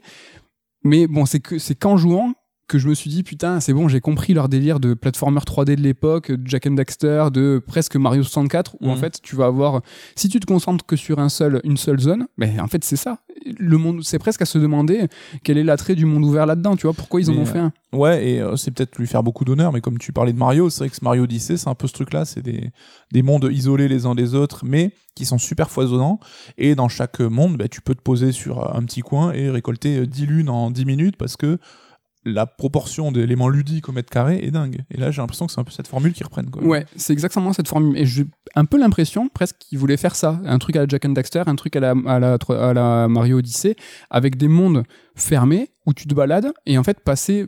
Tu vois, là, t'as quatre zones avec quatre dieux j'imagine, j'en sais rien, mais que peut-être dans leur tête, ils avaient un déroulement linéaire, linéaire avec euh, ton personnage qui passait d'un dieu à l'autre, d'une zone à l'autre, avec des pouvoirs très précis. Et c'est peut-être le cahier des charges qui, leur qui a fait que on leur a dit, bah, franchement, c'est sympa ce que vous faites, mais ça serait quand même un peu mieux en monde ouvert, surtout dans, dans ce monde aujourd'hui euh, où le monde ouvert est roi. C'est vrai que c'est la feature que tout le monde entend, que tout le monde attend. Et moi, je trouve que c'est un petit peu contradictoire, euh, tu vois, d'avoir cette ambition euh, façon platformer 3D de l'époque, très linéaire, très dense, avec beaucoup de, défis, et avoir un, euh, avoir un monde ouvert. Je trouve que entre leur ambition et le game design qu'ils ont développé, ils ont, ils ont relevé le défi parce que je trouve que ça fonctionne, mais je trouve que c'est un petit peu en friction. Bah, Nintendo, justement, n'avait pas cédé à cette tendance du monde ouvert pour Mario Odyssey où c'était encore une répartition par monde. Mais c'est ce qu'on concluait sur, sur le Third Strike EX sur Cyberpunk, c'était il y a peu de jeux qui justifient en fait le monde ouvert en termes euh, ludiques, en termes de game design. Et euh, à part peut-être Breath of the Wild, peut-être éventuellement GTA, même si c'est pas forcément euh, là où je suis le plus expert là-dessus, mais et carrément. le monde ouvert devient plus un argument commercial en quelque sorte et un prérequis parce que c'est comme ça qu'on fait aujourd'hui plutôt que enfin les jeux qui savent exploiter le monde ouvert il y en a pas beaucoup en fait quoi. Et Breath of the Wild c'est l'exemple parfait parce que le l'attrait c'était l'exploration se balader c'était ton action en tant que joueur qui va dicter en fait euh, du coup euh, ce que tu vas décider c'est pas forcément euh, ton, ton point d'intérêt qui est, qui est indiqué par le développeur qui va te faire aller dans cette direction. Non, c'est toi qui as décidé d'aller voir dans cette montagne parce qu'elle t'intrigue, Mm. parce que, enfin, tu vois, la lumière, euh, qu'est-ce que c'est, pourquoi il y a une tornade. Et en fait, Breath of the Wild était organique. T'avais vraiment un monde qui était euh, cohérent avec des pouvoirs qui pouvaient, des pouvoirs donc de Link, de la tablette, en fait, qui avait des vraies répercussions. Tu pouvais jouer, encore aujourd'hui, on voit des vidéos des mêmes, des mecs qui font des trucs euh, lunaires, qui font Tao Pai Pai avec une épée ou avec un tronc. Enfin, dans Phoenix Rising, c'est pas le cas. Mm. Tu peux, en, en endgame, un peu jouer avec les pouvoirs pour sauter plus haut, aller plus loin, mais c'est vraiment pour des sanctuaires de, de fin de jeu où, où tu vraiment tu contrôles tout. Il n'y a pas de monde organique dans, dans, dans Breath of the Wild, dans hum, Phoenix Rising. Alors que Breath of the Wild, oui. Et c'est ça qui justifie, à mon sens, le monde ouvert. Et c'est pour ça qu'il y en a si peu. Comme tu dis, moi je suis entièrement d'accord avec toi. C'est un Mais- peu euh, ouais, une mais- tendance, quoi. Mais c'est vrai que nous, euh, je pense, ça peut même jouer contre euh, l'attrait du jeu, hein, parce qu'on est des vieux joueurs avec nos habitudes, et on a connu peut-être plus de jeux linéaires de l'époque, mais moi je sais que les mondes ouverts, j'ai mis beaucoup de temps à y venir, et même j'y suis venu par obligation, parce que les gros jeux sont ça, que- sont que ça, donc. euh, Mais j'avais toujours ce paradoxe où je me disais, putain, je passe plus de temps à relier le point A à un point B, genre le début de mission à l'accomplissement de la mission, qu'à remplir la mission en elle-même en fait. Et c'est, c'est pour ça que j'ai jamais été trop un joueur de GTA parce que parfois bah, tu tapais 5 minutes de circulation, tu grillais un feu parce que dans un jeu vidéo tu vas pas t'amuser à t'arrêter au feu rouge, t'avais les flics qui te coursaient, tu prenais un quart d'heure à les semer. T'arrives au point de la mission, c'était réglé en deux minutes. Enfin, tu dis, bah, alors j'ai joué 20 minutes et la mission en tant que telle m'a pris deux minutes, quoi. Donc, euh, Il faut que ce trajet soit un, enfin, ait un, un vrai intérêt. C'est pour ça que moi j'a- j'adore autant Red Dead, c'est pour ça que j'adore euh, Death Stranding, qui en a fait le cœur de son sujet en disant, ok, ah oui, Stranding, les trajets, c'est ça qui est relou. Mais ok, je vais en faire le cœur de mon jeu. Hmm. Mais bon, on... On- eh, ce monde ouvert, on a envie d'en parler quand même. euh, En tout cas, plot twist, le jeu qu'on pensait pomper Zelda, en fait, pompe Mario Odyssey. Exact, mais c'est vrai, exactement. Mais c'est dans sa, je pense dans son ADN, c'est carrément plus ça. En fait, c'est Mario Odyssey et Zelda Breath of the Wild, c'est voilà, sans, trembler. Je, te dis ça sans trembler. mais bon, putain, ça c'est cette punchline, mon gars. Je crois qu'il écrivant derrière la boîte du jeu. Euh, Ouais. Mehdi, Red Alert. Est-ce que copier, est-ce que copier c'est mal? Est-ce que copier à ce point, ça, ça craint, tu vois? Clairement, sans Zelda, euh, Immortal Ri- Rising, j'arrive pas à le dire hein, alors que j'ai passé un temps fou sur ce jeu. En fait, il n'existe pas. Mais bon, Unchar- Uncharted, Tu veux- Uncharted sans Tomb Raider n'existe pas, King, King of Fighters sans Street Fighter n'existe pas, Final Fantasy sans Dragon Quest n'existe pas. C'est l'histoire des arts de naître de quelque chose, il y a rien qui apparaît ex nihilo, tu vois. Donc, est-ce que donc oui, c'est flagrant, mais voyez, voyez les exemples que je viens de vous citer. King of Fighters, Street Fighter, oui, c'est flagrant. Dragon Quest, Final Fantasy, oui, c'est flagrant. Euh, Uncharted, Tomb Raider, Petite carte mauvaise foi là. laquelle, vas-y, arrive. Un- Non, euh, non, mais c'est que dans le jeu vidéo, c'est clairement un média qui, qui, où ça copie et ça s'inspire des features des uns des autres. On le voit avec Dark Souls, par exemple, rien que ça, hein, sur euh, la barre d'endurance, euh, etc. Mais là, c'est trop. Enfin, euh, Tu trouves ça oui, Moi, je- c'est sale. Franchement, j'ai joué 3 heures, donc mon avis a pas forcément une pertinence euh, démesurée. Mais rien que sur les 3 premières heures de jeu, c'est un truc de ouf. mais ça se fait oublier. Tu, tu vois, euh, je, enfin, je suis d'accord dans le sens où ça n'a pas forcément un impact sur la qualité ou le ressenti du jeu. C'est-à-dire Voilà. que tu peux trouver que ça reste un bon jeu malgré tout. Mais là, même en tant qu'Ubisoft, qui est un partenaire privilégié de Nintendo, hein, là, j'aurais un peu honte à leur place. bah, le jeu est sur Switch, hein, je pense pas qu'il y ait de soucis. je pense pas qu'il y ait de soucis, mais le jour où ils ont présenté le jeu, tu sais, genre, t'as Miyamoto qui devait les regarder comme ça en mode euh, Really Really? Ouais, mais bon, ça, je suis à 2000% d'accord avec toi, mais ça me choque pas. Ça fait pas un mauvais jeu pour autant. Non, mais c'est- euh, moi je trouve que c'est un très bon jeu, mais ça me choque pas dans l'histoire des arts et ça me choque pas dans l'histoire du jeu vidéo qui est un pompage aussi éhonté et aussi flagrant. Vraiment, ça me. C'est c'est clair, tu pourrais louer euh, l'originalité. Tu pourrais dire, hé les gars, euh, franchement, euh, c'est clair, sortez-vous. Enfin, tu vois, ne, ne serait-ce que. Enfin, c'est copié tout le temps. Je vous l'ai dit, les, les, les cavernes, c'est les sanctuaires et ça donne de l'endurance. Enfin, presque ça, t'as envie de dire, mais au moins que ça nous donne un. Un, un bonus différent que Oui. Breath of the Wild. Enfin, Respectez-vous, tu vois. Mais euh, j'ai presque l'impression que chez Ubisoft State, genre de challenge d'entreprise, les gars, bon, Breath of the Wild c'est un jeu trop bien, il faut qu'on le décortique et qu'on analyse, faisons notre Breath of the Wild, nous, rip-off, pour montrer qu'on sait maîtriser. C'est genre comme un exercice professionnel de prototype. Et qu'à la fin, ils se sont dit, attendez les gars, si on met un skin Assassin's Odyssey dessus, ça fait un vrai jeu, est-ce qu'on le vendrait pas? Mais euh, tu vois, ça a toujours existé les rip-off dans les jeux vidéo, mais je trouve que c'était moins le cas récemment, ça se voyait un peu moins. C'est vrai. Et surtout, d'un rip-off d'un aussi gros jeu par un aussi gros éditeur, en fait. Après, euh, on peut aussi, pareil, carte mauvaise foi, euh, est-ce qu'on peut pas dire euh, que c'est osé et culotté d'avoir co- d'avoir copié le, tu vois, le, le, l'étalon et de qui c'est qui a osé faire ça et pour le coup. Ah oui, après. Non, après, c'est une carte mauvaise foi. hein, je, te- Ils ont, ils ont osé. oui. je, je te l'annonce. Mais, enfin, le, le truc, c'est que quand tu, quand tu regardes au premier abord, tu fais ah ouais, c'est du Zelda, c'est du Zelda. Mais bon, on l'a vu là, après l'avoir un petit peu décortiqué, en avoir discuté, que ben non, finalement, c'est plus un platformer de l'époque, c'est plus un Mario qu'un Zelda. Il y a un mix et le jeu, au final, il a quand même une personnalité. Et euh, après, que c'est volontaire ou est-ce que c'est parce qu'ils ont pas réussi à faire Zelda ou est-ce que c'était l'objectif dès le départ? Franchement, ça se voit en termes de game design, ça, ça c'est pas, c'est c'est l'opposé de Breath of the Wild. Enfin, Breath of the Wild, on l'a dit, c'est organique, c'est un gameplay qui est quasiment émergent et c'est l'exploration. Là, on est dans le contraire, on est dans le parc d'attractions où tu fais un mètre, t'as une, t'as une activité. Enfin, c'est opposé. C'est, c'est. euh, il a un côté euh, no-brainer et je dis ça pas dans le sens péjoratif. C'est-à-dire que c'est le jeu, tu te poses pas de questions, t'as pas système sur système sur système. Il va un peu à l'encontre de tout euh, la course à l'échalote, c'est ça qu'on dit? La course à l'échalote, c'est ça. Qu'on a euh, récemment sur tous les mondes ouverts, c'est on rationalise, on est crème, on est pur. Et on garde que voilà que le côté euh, les manèges quoi. Ouais. Ce qui peut avoir des qualités. Enfin j'avoue moi j'ai peu joué mais j'ai trouvé ça plutôt divertissant euh, de ce que j'en ai vu quoi.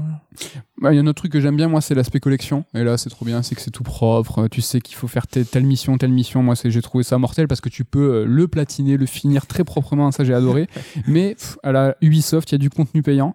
Et ça me saoule parce qu'en fait, c'est du, euh, ça me donne l'impression que je peux pas le finir sans payer. Et que je peux pas, ce qui est vrai, je pourrais, tu peux pas avoir l'ensemble des sets d'armure, par exemple, si tu raques pas tout.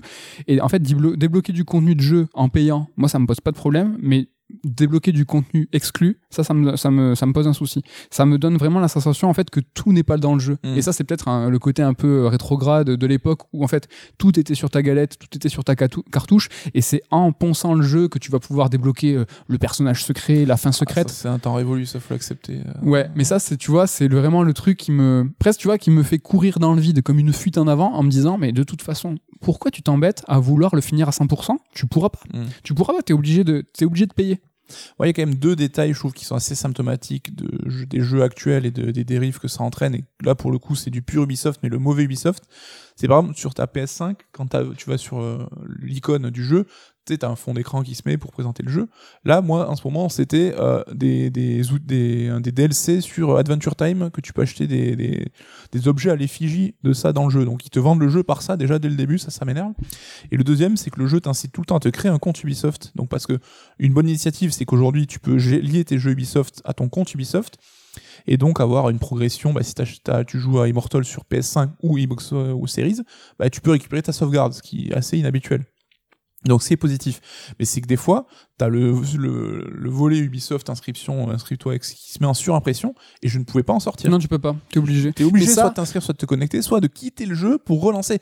Ça, je trouve ça abusé, quoi. Ça, je suis à 2000% d'accord parce que c'est, ça va euh, contre l'envie euh, et la nécessité de ces next-gen d'aller vite en fait. Ouais. C'est qu'aujourd'hui, tu te dis, ouais, une PS5, je l'allume en 10 secondes, je joue. Une série X, je l'allume en 10 secondes, je joue. Sauf que hein, quand tu, tu lances un jeu maintenant, il se connecte au réseau. Donc ça c'est long. Il, se, il faut que tu te connectes, que tu crées ton compte. En fait tout ça mis bout à bout, bah, t'as l'impression que t'étais deux générations euh, pas- passées. Il faut 10 minutes pour jouer. Mais ça il faut pas l'allouer à, à Ubisoft. Euh, Bethesda, j'ai joué Oui, non, à, c'est une dérive euh, générale. hein. C'est tout le monde pareil. Et ça, c'est même pas qu'on là j'ai réussi à jouer sans créer mon compte mais c'est ça devient Non. ouais mais comment t'as fait? Bah, tu relances du début tu sais c'est vraiment le truc c'est tellement imposé que ça m'énerve et que je le fais pas tu vois c'est que j'ai relancé le jeu et il y a des fois t'arrives sur l'écran titre tu peux te lancer sans qu'il te l'impose enfin c'est presque un Des fois, t'as des face, commandes quoi. cachées. Le quitter, tu sais, il est pas, par exemple, tu vois, il est pas sur triangle ou des- mais putain, t'as réussi sur. ah ouais mais ça je trouve ça d'un d'un malsain enfin Après, c'est leur business, hein, c'est leur, comme on est, ouais, ça fait no- nombre d'émissions qu'on vous dit que le- leur but à eux, c'est de court-circuiter les réseaux de distribution. C'est ça. C'est que, en fait, tu vas te connecter sur leur plateforme, tu vas euh, commander le jeu sur leur plateforme, etc., etc. Ouais, ouais. Donc tu, Mais tu vois, à la limite, je crois que c'était Activision et Call of où ils t'imposaient de te connecter en mode, mec, euh, lis le contrat, si tu te connectes pas, tu pourras pas jouer. Plutôt que ça, ce qui est un peu tendancieux, tu peux jouer, oui, mais on va te casser les couilles. Quand t'arrives sur l'interface, tu peux plus en sortir. Enfin, impose-moi de le faire, mais me casse pas les couilles, quoi. Je suis à 2000% d'accord avec toi. Un truc qu'on peut aussi un petit peu euh, relever, c'est que c'est un jeu qui tourne sur euh, old gen et sur next gen et sur Switch. C'est un, un jeu à la Ubisoft qui tourne absolument partout. Et pour le coup, pour ma part, moi c'est un jeu qui était parfait. J'ai pas eu un seul bug. C'est vrai que Ubisoft est souvent connu, euh, tu vois, pour ces jeux un peu claqués à la sortie.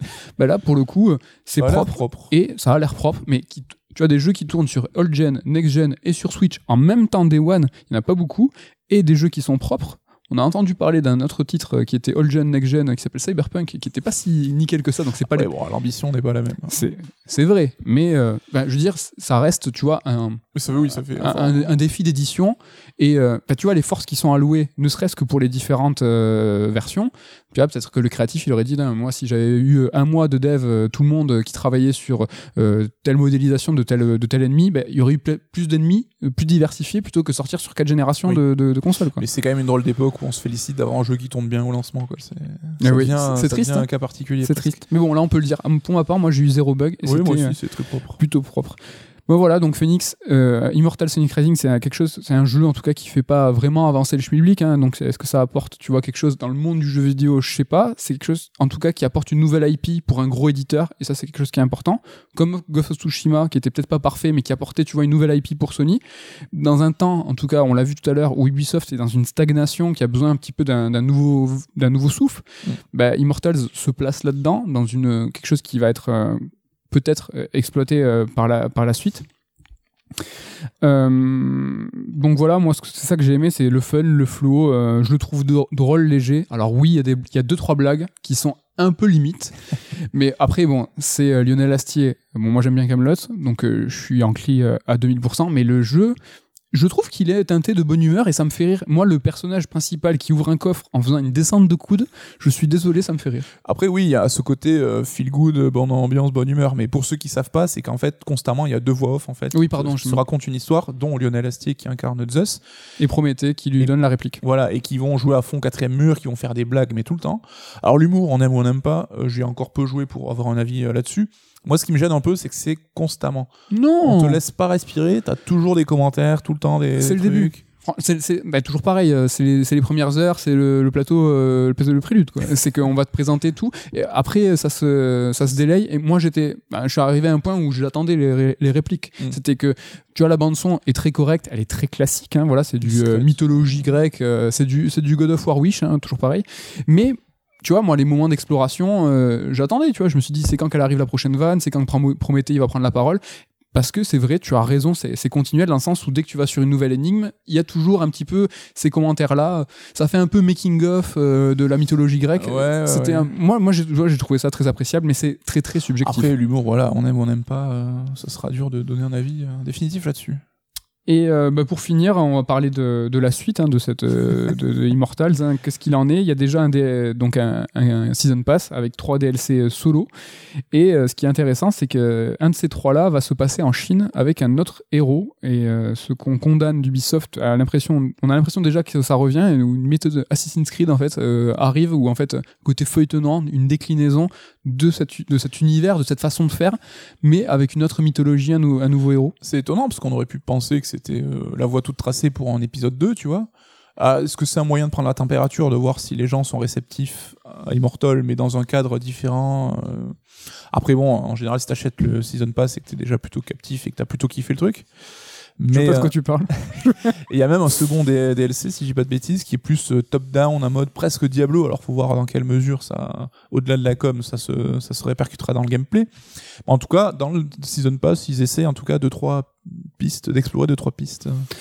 En tout cas, faut moi- dire, en tout cas, enfin, c'est quand même, pour toi, c'est un vrai coup de cœur. Et je dis pas ça pour la vanne ou Non, quoi, non, que je suis content d'ailleurs pour toi que tu kiffes euh, autant. Mais Ah ouais, ouais j'ai vraiment kiffé. ouais. Mais toujours pareil, c'est que je disais tout à l'heure, c'est pas un jeu qui avait fait avancer le schmilblick, euh, l'industrie du jeu vidéo, euh, est-ce qu'elle va être bouleversée après Phoenix? Donc non, clairement pas. Mais tous les jeux n'ont pas vocation à, à- à faire ça, tu vois. oui, et puis on n'a pas forcément envie non plus de jouer qu'à des jeux qui. euh, enfin, ça. des fois, t'as envie de te vider la tête. Parce qu'au cinéma, tu regardes euh, le fameux Citizen Kane tous les soirs, Tous les soirs, deux fois. deux fois. Non, des fois il faut des no-brainers. euh, Et non, c'est séri- sérieux, c'est vrai. que là, c'est une proposition moi que j'ai trouvé efficace. C'est vrai que peut-être le côté surprise ben, m'a m'a m'a grave convaincu. On a souvent tendance, tu vois, à, à louer à certains jeux des ambitions créatives de ouf en disant mais ça c'est fait c'est un jeu qui est fait avec le cœur. Et là du coup c'est un jeu Ubisoft. Donc du coup maintenant c'est que du vieux mercantile pompage de, de Breath of the Wild. Je vous l'ai dit tout à l'heure c'est Scott Phillips en fait qui fait ce, ce jeu. C'est le mec qui était sur Syndicate donc euh, de la merde euh, et Odyssey qui était correct. Mais est-ce Très que très très bien. Mais est-ce que tu vois euh, on leur a dit de faire ça ou est-ce qu'ils ont une envie euh, commune de, développer la mythologie grecque? On sait qu'un développement de plusieurs années sur des univers, les mecs, ils en peuvent plus. Là, de, re- de rempiler sur, euh, sur encore de la mythologie grecque, ben, finalement, peut-être que c'est aussi, peut-être que c'est aussi un jeu de cœur, tu vois. Il faut pas penser forcément que c'est que des gros méchants euh, qui veulent de la thune. Il y a une ambition, il y a une, une volonté euh, mercantile derrière, Mhm. avec euh, Ubisoft qui a dit, ben, vous allez faire ça, peut-être même, tu vois, je le disais, vous allez faire même un monde ouvert parce que c'est ce qui marche. Mais tu vois, les, les gens qui sont derrière, ils ont peut-être des envies, ils ont peut-être aussi des, des- de, la, de la création euh, plein la tête. C'est pour ça que quand tu vois sur Star Wars, le premier truc qui, qui, qui, qui, émerge, c'est ah putain, Star Wars, ils vont faire un Star Wars Ubisoft, c'est forcément être des trucs claqués. Et puis regardez, c'est le mec de The Division, il va faire forcément la même chose. Bah ouais, mais non, mais le mec sur Division, peut-être qu'il avait un cahier des charges et qu'il a qu'une envie, c'est de, de se lancer sur un jeu Star Wars avec, pour le coup, pas de la liberté, mais peut-être une envie créative qui est différente. Faut laisser la chance, euh, je pense, tu vois, à ces mecs-là qui sont cachés derrière des grandes entités, euh, donc quatrième éditeur au Oui, monde. hein. oui, ça, ça en fait pas des êtres dénués de, de cœur, d'envie, etc. Je suis d'accord avec toi. Après, on, sait, on peut pas répondre à cette question du Non. coup parce que de manière assez étonnante, je trouve, je sais pas si tu l'as ressenti pareil, mais il a été euh, géré bizarrement par Ubisoft niveau communication. Il a été droppé dans une annonce, un petit trailer vite fait, on n'a pas su grand chose. Ils en ont pas parlé pendant une longue période après. Très discret. Et il est sorti euh, presque, euh, pas dans l'anonymat, mais en mode, ouais, ils ont pas trop communiqué dessus, là où Assassin, Far Cry et tout, ces features de, de, de com, euh, interview, machin, enfin, où t'en bouffes, t'en bouffes, t'en bouffes. Là, c'était plus euh, mitigé. Il est même sorti début décembre. C'est un je jeu de Noël. hein. qui, euh, c'est pas là où tu mets forcément ton gros triple A, c'est plus. euh, Ça, chose- reste une belle plus un ballon d'essai, quoi, mais. euh, Mm. ah ouais, je serais curieux de voir comment. Enfin, c'est vrai que le Covid a pas aidé parce que du coup, on a peut-être des événements qui étaient prévus ont été annulés, mais je serais curieux de voir comment Ubisoft imagine ce jeu, comment il l'imagine, comment il le vend, comment il le considère en interne. Ouais, ça fait un un peu jeu euh. pas assumé. Alors Ouais. que, alors il a eu, j'ai l'impression, une couverture presse plutôt favorable. Plutôt correct, ouais. Il y avait une appréhension. C'est vrai que quand tout le monde l'a vu, euh, comme nous, euh, tout le monde a dit c'est quoi ce vieux Zelda rip-off Mm. Et finalement, les gens y ont joué, ils ont dit bah finalement c'est pas si pire. Je pense qu'il a fait des bonnes ventes. Toujours pareil, j'ai regardé les tops du sales. Il a été euh, pendant les lancements, après il s'est un peu effacé. Je, c'est un jeu de Noël, donc je pense qu'il a quand même assez bien fonctionné. Mais Ubisoft a pas eu le, le réflexe de dire c'est un nouveau jeu Ubisoft, c'est le nouveau triple A Ubisoft, c'est la nouvelle, c'est sur ça qu'on mise Ouais, l'avenir, c'est ce statut un peu bâtard. Tu parlais de leur expérimentation indé, tu vois, Child of Light, Homme et tout, c'est des jeux qui avaient pas un budget énorme. Là, on est clairement sur un gros budget parce que le jeu il est bien peaufiné, ça reste un monde ouvert. Donc, il a ce statut hybride entre gros triple A et petit projet moins porté par l'éditeur. Étonnant. Mais là vraiment, j'aimerais vraiment être dans les coulisses, savoir, euh, par exemple, ne serait-ce que le budget alloué à la, au marketing. C'est vrai que dans les grosses prods, un peu comme au cinéma, des fois c'est euh, 50-50, voire un tiers de tiers, Mm. qui vont au, au budget marketing. Est-ce que là, finalement, c'est pas l'ensemble de- du, du- des forces en fait qui ont, et du, du financement qui sont passées dans la production? Il restait pas tant que ça en, en, en com. Il y a quand même eu Lionel Astier en France qui a été un vecteur de com euh, mis en avant pour le jeu? Ouais, mais bon, euh, je pense vraiment qui a pas dû cré- cré- crever le budget, gréver le budget. Ouais, mais tu vois, c'est marrant, mais Lionel Astier, ça, ne, ça reste qu'une voix off. Pour l'intégration de Lionel Astier, ils ont même le, le, le- personnage de Zeus, tu le vois pas beaucoup. Hein. C'est donc. C'est vraiment rigolo. J'en ai pas parlé tout à l'heure du côté monde euh, euh, bac à sable, pas bac à sable, pardon, euh, coffre à jouer, euh, parc d'attraction. C'est un, un monde sans PNJ. Il y a absolument aucun PNJ, donc ça a expliqué parce que voilà, il y a tout le monde qui est figé dans des statues en pierre, truc tout claqué. Mais c'est vraiment ça, c'est que tu te balades, t'as, personne à qui parler. Alors même Breath of the Wild, alors que c'est un monde dévasté, t'as quand même deux trois pélos dans les Ouais, villages. ouais. Là, t'as personne. Et pour le coup, moi je le répète, allez un petit coup, c'est que je me suis pas en- ennuyé pour autant. Mais euh, ouais. Voilà, Bah, écoute. pour le coup, moi je te dis, j'ai joué 3 heures, je- j'ai quand même envie de continuer un petit peu. Mhm. Et je me surprends même à me dire, un jeu justement qui réfrène un peu ses ambitions, qui te rajoute pas système sur système, qui va un peu à l'essentiel et à l'épure, bah ça fait presque un peu du bien, tu vois, où tu te poses et tu joues, euh, voilà, tu réfléchis pas. Tu No-brainer, comme tu disais, mais pas péjoratif. Voilà. Voilà pour Immortals Phoenix Rising et le petit point Ubisoft. Euh, on vous a parlé aussi des licences. On espère que vous avez kiffé. Est-ce que tu as de quoi nous teaser euh, ton intervention de la semaine prochaine? Bien sûr que non. je n'ai aucune idée de quoi je vais parler. Surprise. Ouais, The Medium, c'est toujours pas la semaine prochaine, donc on parlera de The Medium dans deux semaines, je pense. Oula, Ah, fait gaffe, faut, faut le faire aussi. Oui, c'est vrai. Calme-toi. Sera long ou pas? Ah, bah, pour ma part, ça y est, je vous l'ai dit, 2020, c'est derrière moi. euh, je vais vous parler de futur. Donc, euh, j'ai ou un sujet d'actu. Oh. Je ne dis pas quoi. Ah, t'as déjà des pistes. hein, Deux. Ou Hitman 3. Donc j'ai commencé hier. Et euh, malheureusement, donc j'ai un, un stick drift euh, sur ma PS5. Et autant j'avais aucun problème sur l'ensemble des jeux PS5 que j'ai fait, même Demon Souls et tout, enfin aucun souci. Autant sur un jeu d'espionnage où il faut rester immobile, mon personnage se décale tout le temps sur la gauche. euh, et là, c'est impossible, je peux pas jouer, donc je sais pas comment je vais faire. N'hésitez pas à nous dire si vous avez des, des drifts PS5 parce qu'on en entend moins parler. euh. D'ailleurs, il y a des mecs qui nous ont dit qu'ils n'avaient pas de drift sur Switch. Donc, Bravo, bravo à vous, bien joué. vous êtes des belles personnes exceptionnelles. Voilà, on fait la bise et on, re- on remercie et on dit le bonjour à l'équipe, à Ken, à Damien et à Ludo. Yeah. On vous remercie à vous pour votre fidélité, un format qui vous semble, enfin qui semble être euh, plutôt apprécié. Ça nous fait plaisir à nous de, à- de vous retrouver chaque semaine et on vous dit bah, à la semaine prochaine. Ouais, bye bye.